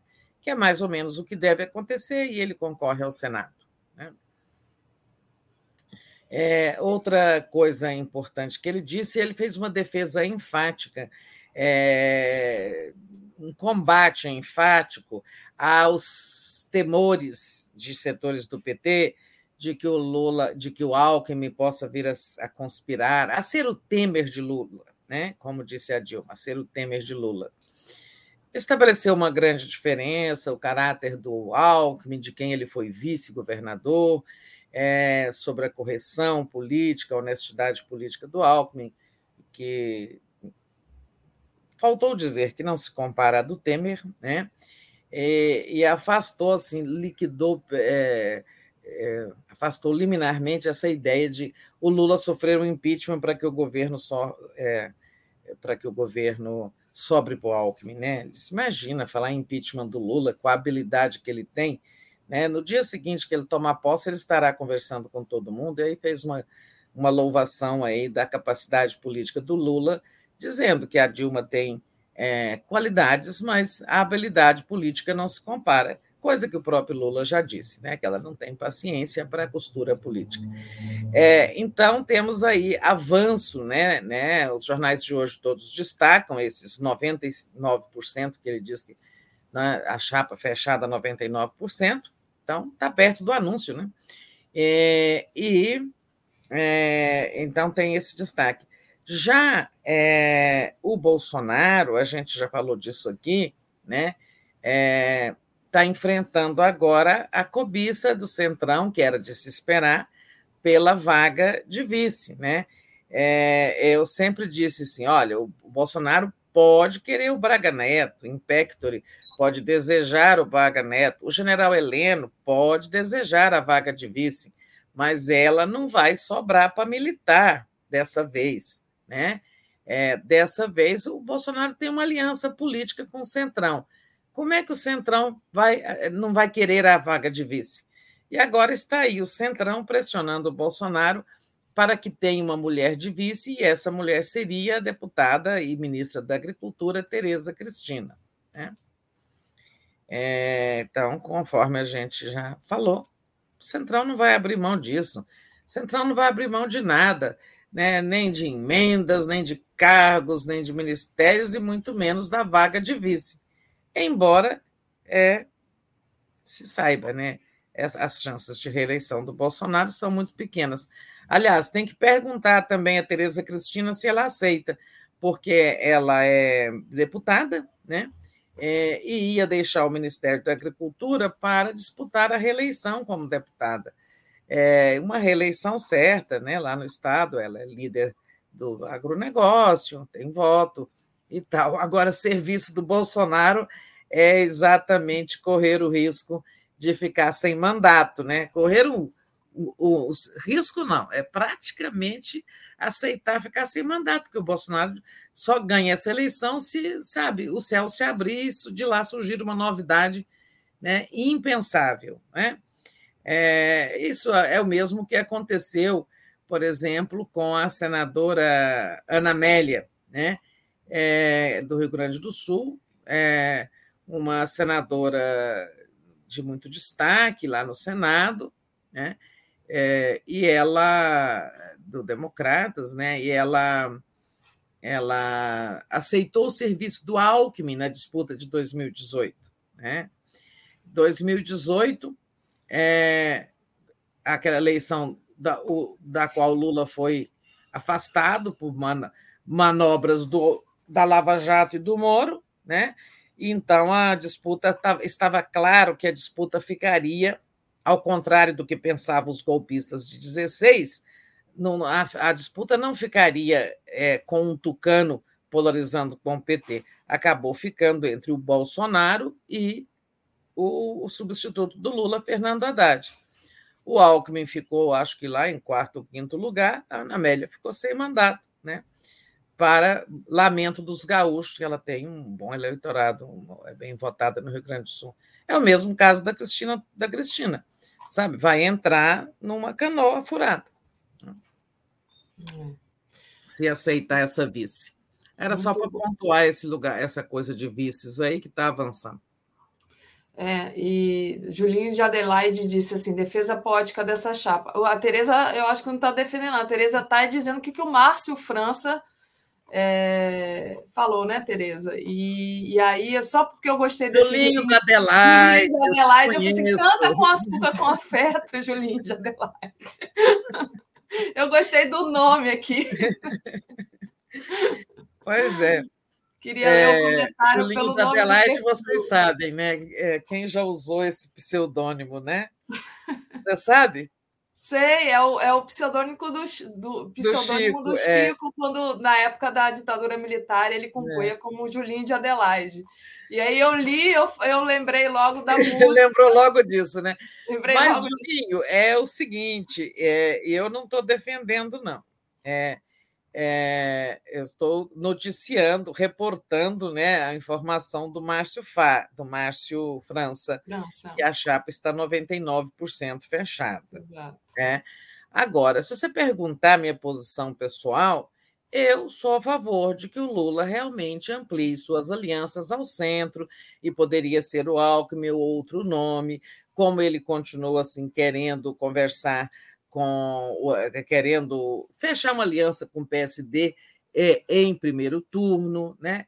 E por que, que eu acho isso, né? Não é por assim, não é por afeto ou admiração pelo Alckmin ou por qualquer um do centro-direita. É que essa eleição é é especial. Essa não é uma eleição para ninguém disputar com chapa por o sangue. É a eleição para tirar o fascista da, da cadeira do Palácio do Planalto, sabe? Uma eleição para eleger um presidente que venha reconstruir esse país destruído em todas as frentes. E isso exige mais que um só partido. É só isso, entendeu? Mas, é, modo de ver, mas eu respeito a opinião da Daphne é, e de outros que não gostam dessa aliança. Né? Muito é, bom, Tereza. Como, é, como observadora da, do, do, do processo político brasileiro há 40 anos, eu entendo que esse momento exige isso.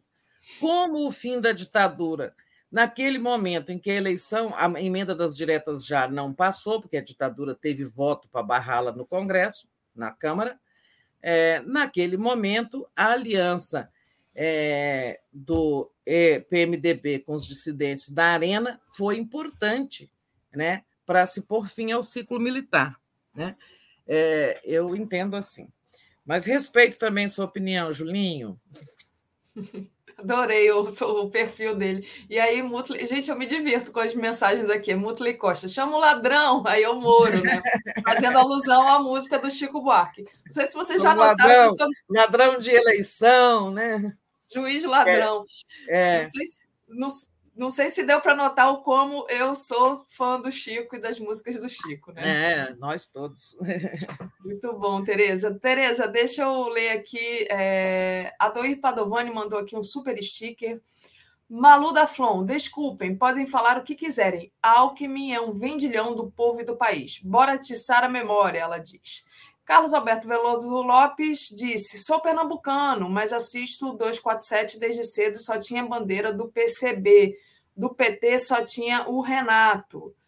Um, Cassiano dos Santos. Depois que o Lula ganhar a eleição e não conseguir mais atender às demandas populares, sem enfrentar a conciliação de classes, como da primeira vez, não vai ser só o PCB que vai criticar Lula e PT. Uh, Roseli Gonçalves diz: acho um absurdo querer punir o Renato. Se for por aí, tem que punir o Lula também, por terem adulterado o seu vídeo. Não caiamos nessa armadilha.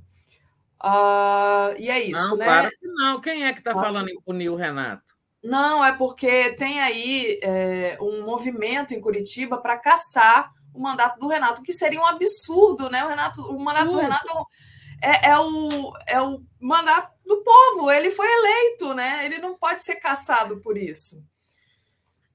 Era isso, ah, Tem isso, é? Tem isso, Tereza, tem isso. Claro que eles estão ampliando isso, estão fazendo um escândalo com isso, né? Tereza, queria trazer para você, porque já que esse, essa manifestação aí do Renato foi é, para protestar contra a morte do Moise e do Durval, que morreu atingido pelo seu vizinho militar, né, com três tiros, é, o Lula quer se encontrar com a família do Moise, que agora ganhou a administração do quiosque Tropicália. Né? Então, queria que você falasse um pouco sobre isso e também sobre a, o que disse a Folha de São Paulo, que Lula quer ampliar o diálogo político, é, diz que quer se encontrar também com o José Serra, do PSDB. Pois é, eu não tenho essa informação de encontro com Serra, é, mas a Folha deu essa notícia ontem, depois a gente vai saber se é verdade.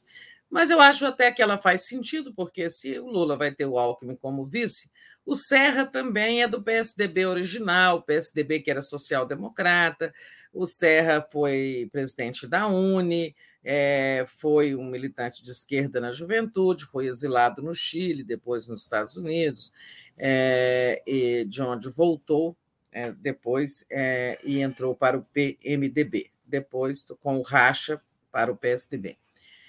Faz parte desse movimento aí do Lula de não está pedindo apoio do Serra e nem nada.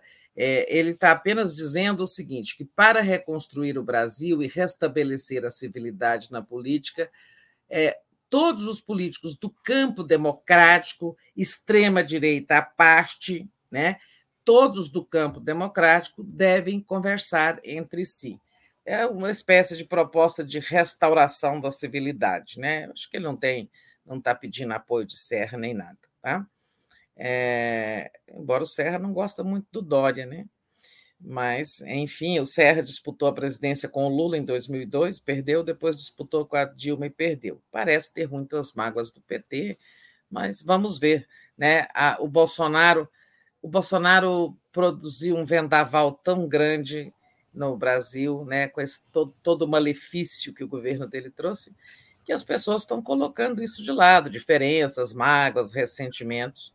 E eu acho aí que Lula e Alckmin, essa chapa, ela é um exemplo assim de que, olha, em nome de objetivos maiores, devemos superar nossas diferenças, né? É, e qual era a outra? Ah, o encontro do Lula com a família do Moise, Tereza. Ah, agora sim, o Moise. Pois é, o Lula quer encontrá-los. É, eu acho que o Lula é, cada vez mais. Ele nunca foi indiferente na questão racial, né? É, claro, o governo dele criou a Secretaria de Igualdade Racial, aprofundou a política das cotas, que tinha começado no governo anterior, é, e, em suma, é, sempre manteve ali na, é, negros no governo, não apenas na Secretaria de Racial, teve mais gente. E, mas ele recentemente disse o seguinte: que o governo dele, o próximo governo, fará muito mais nessa questão, porque é preciso recordar que foi duro criar uma Secretaria de Igualdade Racial, né? a resistência foi grande. Né? Aquela história de que no Brasil não tinha racismo. Né? É, como foi dificílimo ampliar as cotas. É, então, é preciso lembrar a conjuntura. Naquele tempo, digamos, a, a, resistência a esse tema era muito maior. O movimento de defesa da igualdade racial, dos direitos dos negros, avançou muito no Brasil e o Lula promete um governo que vai tratar mais dessa questão, inclusive com maior participação, espero, de negros no Ministério. Né? É, ele nunca fez compromisso de quantidade, se vai ser paridade, mas é, devemos esperar isso. É, isso ele já deu sinal né, de mais negros no Ministério. Ah, quanto por cento? Não, assim como de mulheres. Né? Aliás, as mulheres lá do Uruguai e do Paraguai fazendo movimento contra a violência, gente, a violência é, campeia contra as mulheres, né? Teve assassinatos bárbaros nos últimos dias, horas, em Pernambuco e aqui em Brasília, casos e mais casos de mulheres, e é esfaqueadas, sabe? Uma, o, o, o negócio, o, o feminicídio aqui no Distrito Federal ficou uma coisa, como cresceu nos últimos dois anos, sabe? Uma, uma coisa horrorosa. É, mas é isso. Então, o encontro do Lula com Moise, eu acho com a família do Moisés, desculpe, é, reflete isso, né? digamos, é, o compromisso crescente dele com a questão é, da igualdade e com a solidariedade à África, que foi uma marca diferencial muito importante do governo dele. Né? É, sempre defendeu e, e praticou uma política externa que valorizou muito as relações com a África. E se trata de alguém que deixou a África né, para escapar da violência da guerra tribal e veio morrer de violência né, aqui no Brasil, sofreu uma morte bárbara. Mas eu, eu conecto essa visita, esse encontro, é, primeiro com o espírito solidário que o Lula tem para com os oprimidos, os injustiçados, é, né, essas pessoas que sofrem coisas tão absurdas. E segundo, as relações com a África e com a questão racial. Muito bom, Tereza. Só fazendo uma pequena lembrança aqui, lembrando que o Eduardo Bolsonaro, essa semana, disse que o feminismo cresce por causa de homem frouxo. Então, todo esse aumento da violência contra a mulher aqui no Brasil tem culpa também, né? É esse é. discurso. É. E ele começou nessa onda dizendo que o buraco lá na, no metrô, né? É, aquela cratera que se abriu no metrô de São Paulo, é, uma das razões era a culpa, era a contratação de muitas mulheres para a obra. Né? E, e nesse, aí ele virou bater boca nas redes sociais sobre essa fala machista e acabou saindo com essa. Exatamente. O feminismo cresce por causa dos homens frouxos. Mas eles fazem isso que eles querem aumentar, é, eles querem pautar a gente, né? Isso aí é, é, igual aquele vídeo da farofa. Ao meu ver, eu acho que é isso. É a mesma coisa quando o Bolsonaro diz que acertou no vermelho, eles adoram essas coisas. Tereza, deixa eu agradecer aqui ao Euclides Roberto, que enviou aqui um superchat. Ganhar o quiosque, ele será dominado pela milícia. Foi o que o André Constantini disse. Né? O, o ganhar o quiosque, é, é, a gente não sabe. O Rio de Janeiro não é fácil, né? Será que a família vai conseguir administrar esse quiosque?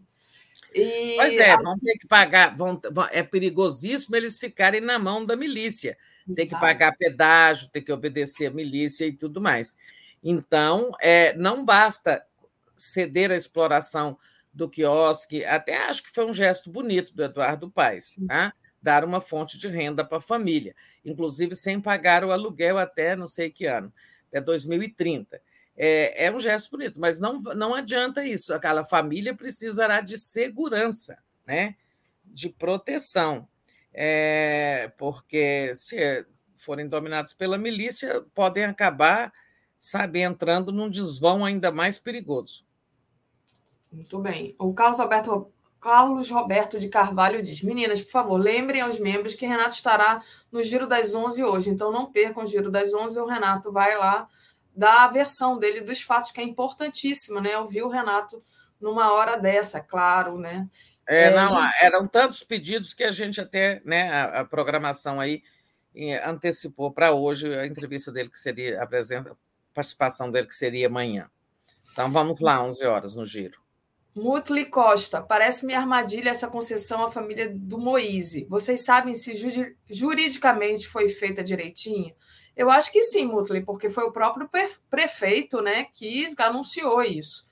O Carlos Alberto Veloso Lopes diz assim: em boca fechada não entra mosquito. Constantini declarou, abre aspas, não simpatiza com as propostas do PT, mas como é o maior partido de esquerda, me filiei. É do PT, mas milita por outro partido. Cuidado. Olha, Carlos Alberto, eu vou responder essa, porque o, o André não está aqui. Eu conheço o André há bastante tempo e o André nunca falou desse jeito, não. Acho que você está aí é, interpretando o que o André falou. É verdade que ele tem críticas ao PT, mas o, o André é filiado ao PT há muitos e muito, muito e muito tempo. Mas eu deixo aqui para o André responder se ele quiser, tá? E agradeço ao teu superchat. Zezito de Oliveira Santos. Nem caçar o Renato e nem passar pano. E Malu da Flon diz: Alckmin é um fascista que não espalha farofa. Ai, eu, eu, me divirto aqui com, com a criatividade do pessoal, lembrando do vídeo do Bolsonaro lá com a farofa. Verônica Nascimento, cogitar punir é não conhecer o Renato. Obrigada, Verônica, também. Tereza, é, queria que você falasse agora, você falou disso ontem, que ia acontecer, né? E aconteceu o encontro do Bolsonaro com ministros do TSE o Faquinho Alexandre de Moraes. Esse encontro durou apenas nove minutos, né? Como você disse, é, ia ser ali um encontro é, não porque eles não estariam muito à vontade, né? E também queria que você comentasse a derrota anunciada do, do Bolsonaro hoje na questão da votação dos vetos pelo Congresso, Tereza. Pois é, nove minutos, né? Uns falam em dez, nove minutos. Então, não deu para conversar nada, né? É, segundo apurações, aí o, o, o, ministro Alexandre de Moraes nada disse, né? Ele, como vice, ele vai tomar posse como vice-presidente do tribunal. Faquim, como presidente, foi quem falou e tal. O Bolsonaro não disse que se iria ou não a essa posse. É, e eu que eu achei grave o Bolsonaro, alegando que estava havendo uma reunião, deixou que participassem do encontro os tais participantes da reunião, que eram ninguém menos que Braga Neto, ministro da Defesa, e três comandantes militares. Achei esse, eu acho que isso não foi coincidência, sabe? Isso é uma mensagem, né? Olha, estou aqui com as Forças Armadas ao meu lado. Lembrando que lá no TSE está como diretor administrativo, diretor-geral, o também general é, Fernando Azevedo, ex-ministro da Defesa, demitido pelo Bolsonaro. Né? É, e que vai, é, sabe, é um homem que está lá é, e terá, poderá atestar a lisura das urnas eletrônicas e do pleito em qualquer momento. Achei estranho, mas essa, essa, essa, essa presença, né? Em suma, foi isso. Foi um climão, ficou por isso mesmo. Agora vamos ter, então, o Faquin como presidente, a partir de agosto, Alexandre de Moraes, e a extrema-direita vai dizer que um inimigo do Bolsonaro, um perseguidor do Bolsonaro está comandando a eleição para roubá-la, né? Que é isso que é o discurso deles. Exatamente. A Malu, deixa eu colocar aqui a gente igual. Malu da Flor disse: nove minutos. Se fossem onze, segundo Paulo Coelho, diz aqui a, a Malu da Flor. Obrigada, Malu, pelo seu pelo seu superchat. Eu não entendi, mas eu não sei o que é que o Paulo Coelho fala de 11 minutos. Mas... É, eu também não, eu não sou. Depois a gente vai descobrir, eu... Malu. É, eu estava até procurando aqui para ver se tinha algum título do, do 11, de 11 minutos da Malu, é, da Malu, do Paulo Coelho. Eu também não entendi. Eu, eu admito não ser leitura do, do Paulo Coelho, apesar de admirá-lo, porque eu quando você viaja pelo mundo, né, Tereza? É impressionante. Todo mundo conhece, né? Todo mundo conhece Paulo Coelho. O que tinha de livro de Paulo Coelho quando eu morava no exterior, na, na, na prateleira da livraria. Então, admiro muito o Paulo Coelho, é, apesar de, de, não, de não, não ter lido Paulo Coelho na minha vida. É, eu também é, nunca li um inteiro. Eu sempre começo e depois paro. Mas é, eu também, é a mesma coisa, eu também admiro né, a capacidade de produção dele de ter encontrado esse filão de literatura mística, que não é meu, não é meu, meu gênero preferido, mas também é meu, eu penso igualzinho você. Mas depois nós saberemos o que, é que ele fala de 11 minutos. Vamos é, em frente. Eu, eu até assim, os vetos. É. Os vetos, os vetos, isso. É. Então, o, o, Bolsonaro, eu acho que hoje ele vai sofrer umas boas derrotas. Aí voltamos, inclusive, ao tema das mulheres. Tem 17 vetos travando a, a, a a pauta do Congresso, né? Então precisam de votar, de, é, apreciar os vetos, né? Vocês sabem, o Congresso aprova uma lei, Bolsonaro pode sancionar, vetar totalmente ou vetar parcialmente, e depois o Congresso tem o direito de manter ou derrubar o veto. Não, nem todos os 17 vão entrar na pauta hoje, mas um vai entrar e vai ser derrubado. É aquele veto né, inaceitável é, que rendeu tantas críticas a ele, ao projeto que é, trata da saúde menstrual, né, garantindo a distribuição de absorvente higiênico para mulheres em risco, mulheres em situação de rua, é, estudantes pobres e presidiárias. Né? É, e ele teve a coragem de vetar uma política social dessa que já vem tarde. Né? esse veto vai ser derrubado. Tem um outro, pode ser que ele não entre hoje, mas que também vai ser derrubado, que é o veto ao projeto que obriga os planos de saúde a fornecerem aos seus segurados os novos medicamentos orais contra o câncer, né? É, são inovações tecnológicas aí da medicina. Às vezes, dependendo da situação, a pessoa não precisa ir ao hospital tomar uma quimioterapia na veia todo dia, ela pode tomar comprimidos, né? uma quimioterapia oral e outros medicamentos de combate ao câncer. Os planos de saúde não pagam, sabe, esses medicamentos. Eles só pagam o atendimento hospitalar. Né? E aí é, o Bolsonaro vetou, ele teve a coragem de proteger os planos de saúde que já cobram tão caro. É, ele teve a coragem de vetar né, é uma medida dessa. E vai ser derrubado. É, tem outros vetos ali, como, por exemplo, agora estão de volta os programas partidários, aqueles de divulgação dos programas né, dos partidos. E tinha na lei um artigo que previa uma compensação fiscal, uma redução de impostos para as empresas de rádio e televisão pelo tempo que elas vão perder, né, no qual seriam inseridas publicidades, é claro, é, com a veiculação desses programas. E, claro que o Bolsonaro vetou isso, mas para fazer picuinha com as empresas de televisão, as que ele não gosta, né? que tem as amigas também. Mas é, o Congresso, que já é amigo dessas empresas, o Centrão, né, é, vai derrubar esse veto. Né? É, e por aí vai. O que é que nós vamos poder conferir? Né? A quantas anda a desintegração da base de apoio do Bolsonaro nesse momento em que o Lula vai se consolidando como favorito na disputa presidencial, né? E vendo o barco fazer água, muita gente já está querendo passar para o outro barco ou para o outro lado, né? É, então, essa, essa apreciação de vetos permitirá uma aferição disso, né? de como anda fazendo água. A quantas anda o rombo no casco do barco de Bolsonaro? Muito bom, Tereza. Deixa eu agradecer aqui. 11 minutos é um livro do Paulo Coelho, acabei de descobrir aqui. É.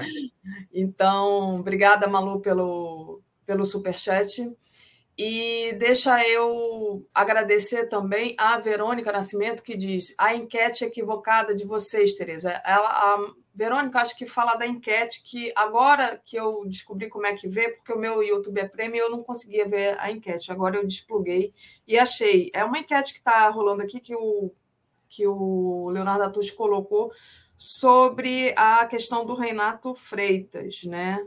Então, ela, a Verônica acha que a enquete é equivocada, mas acho que a Tereza não está nem por dentro disso. Não, não estou por dentro. É, a Mutley Costa diz assim: agora que o Moro é vítima, vítima de Lofer, só lhe resta cham o chamar de ladrão. Cláudio Alves diz assim: o encontro entre membros do executivo e do judiciário deveria ser proibido, salvo em casos muito específicos. Este tipo de encontro causa suspeitas. É... Mas desculpem, eu acho que com Vescote na alvorada de um ministro do Supremo, né, é, realmente não deve acontecer. Nesse caso aí, era uma visita protocolar que estava na agenda publicamente, né, foi divulgada, com o objetivo de levar um convite ao presidente da República, como foi levado também ao presidente da Câmara e ao presidente do Senado, para a posse dos presidentes e vice do TSE no ano eleitoral. Né? É, esse caso aí eu não acho que há nada de errado, não. Agora, Perfeito. com Vescote, sim, não deve acontecer. Verônica Nascimento, cogitar punir é não conhecer o Renato. Obrigada, Verônica. E, Tereza, a gente tem quatro minutinhos. Queria que você falasse do senador Randolph, né? Começou a colher assinaturas para pedido do impeachment do Aras. Olha, o Aras, nesse tempinho que resta. O Aras está num momento muito difícil, né?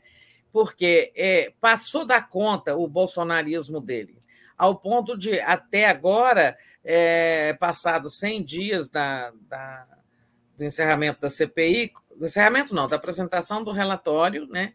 É, como destacou uma manchete do Estadão, que ele respondeu, negando, né? É, ele não fez nada. Ele, ah, porque eu compartilhei tudo com o, o Supremo, com os relatores, é, são os pedidos de inquérito, de indiciamento lá do, é, feitos pela, pelo relatório do Renan Calheiros. Né? É, ele disse, é, então, estou fazendo. Na verdade, o Moro, ele está bem, ele compartilhou lá com o Supremo e tal, mas ele precisa fazer a denúncia, né? É, indiciar a, a, a, ele não tem que ficar fazendo investigações preliminares ou complementares a, ao que foi feito pela CPI. Ele tem que pegar um caso ali e falar processo contra esse Queiroga, processo contra esse outro aqui, né? E tal. É, aquelas pessoas que estão indicadas ali, né? Tem Bolsonaro, ministros e deputados, né? Que são os que têm foro no, no Supremo. Tem um monte de outros, com uns 80 aí, mas esses são da primeira instância, né? Inclusive o Pazuello, que agora foi para a reserva, e o Pazuello não tem mais foro especial, né? não é mais ministro, é primeira instância.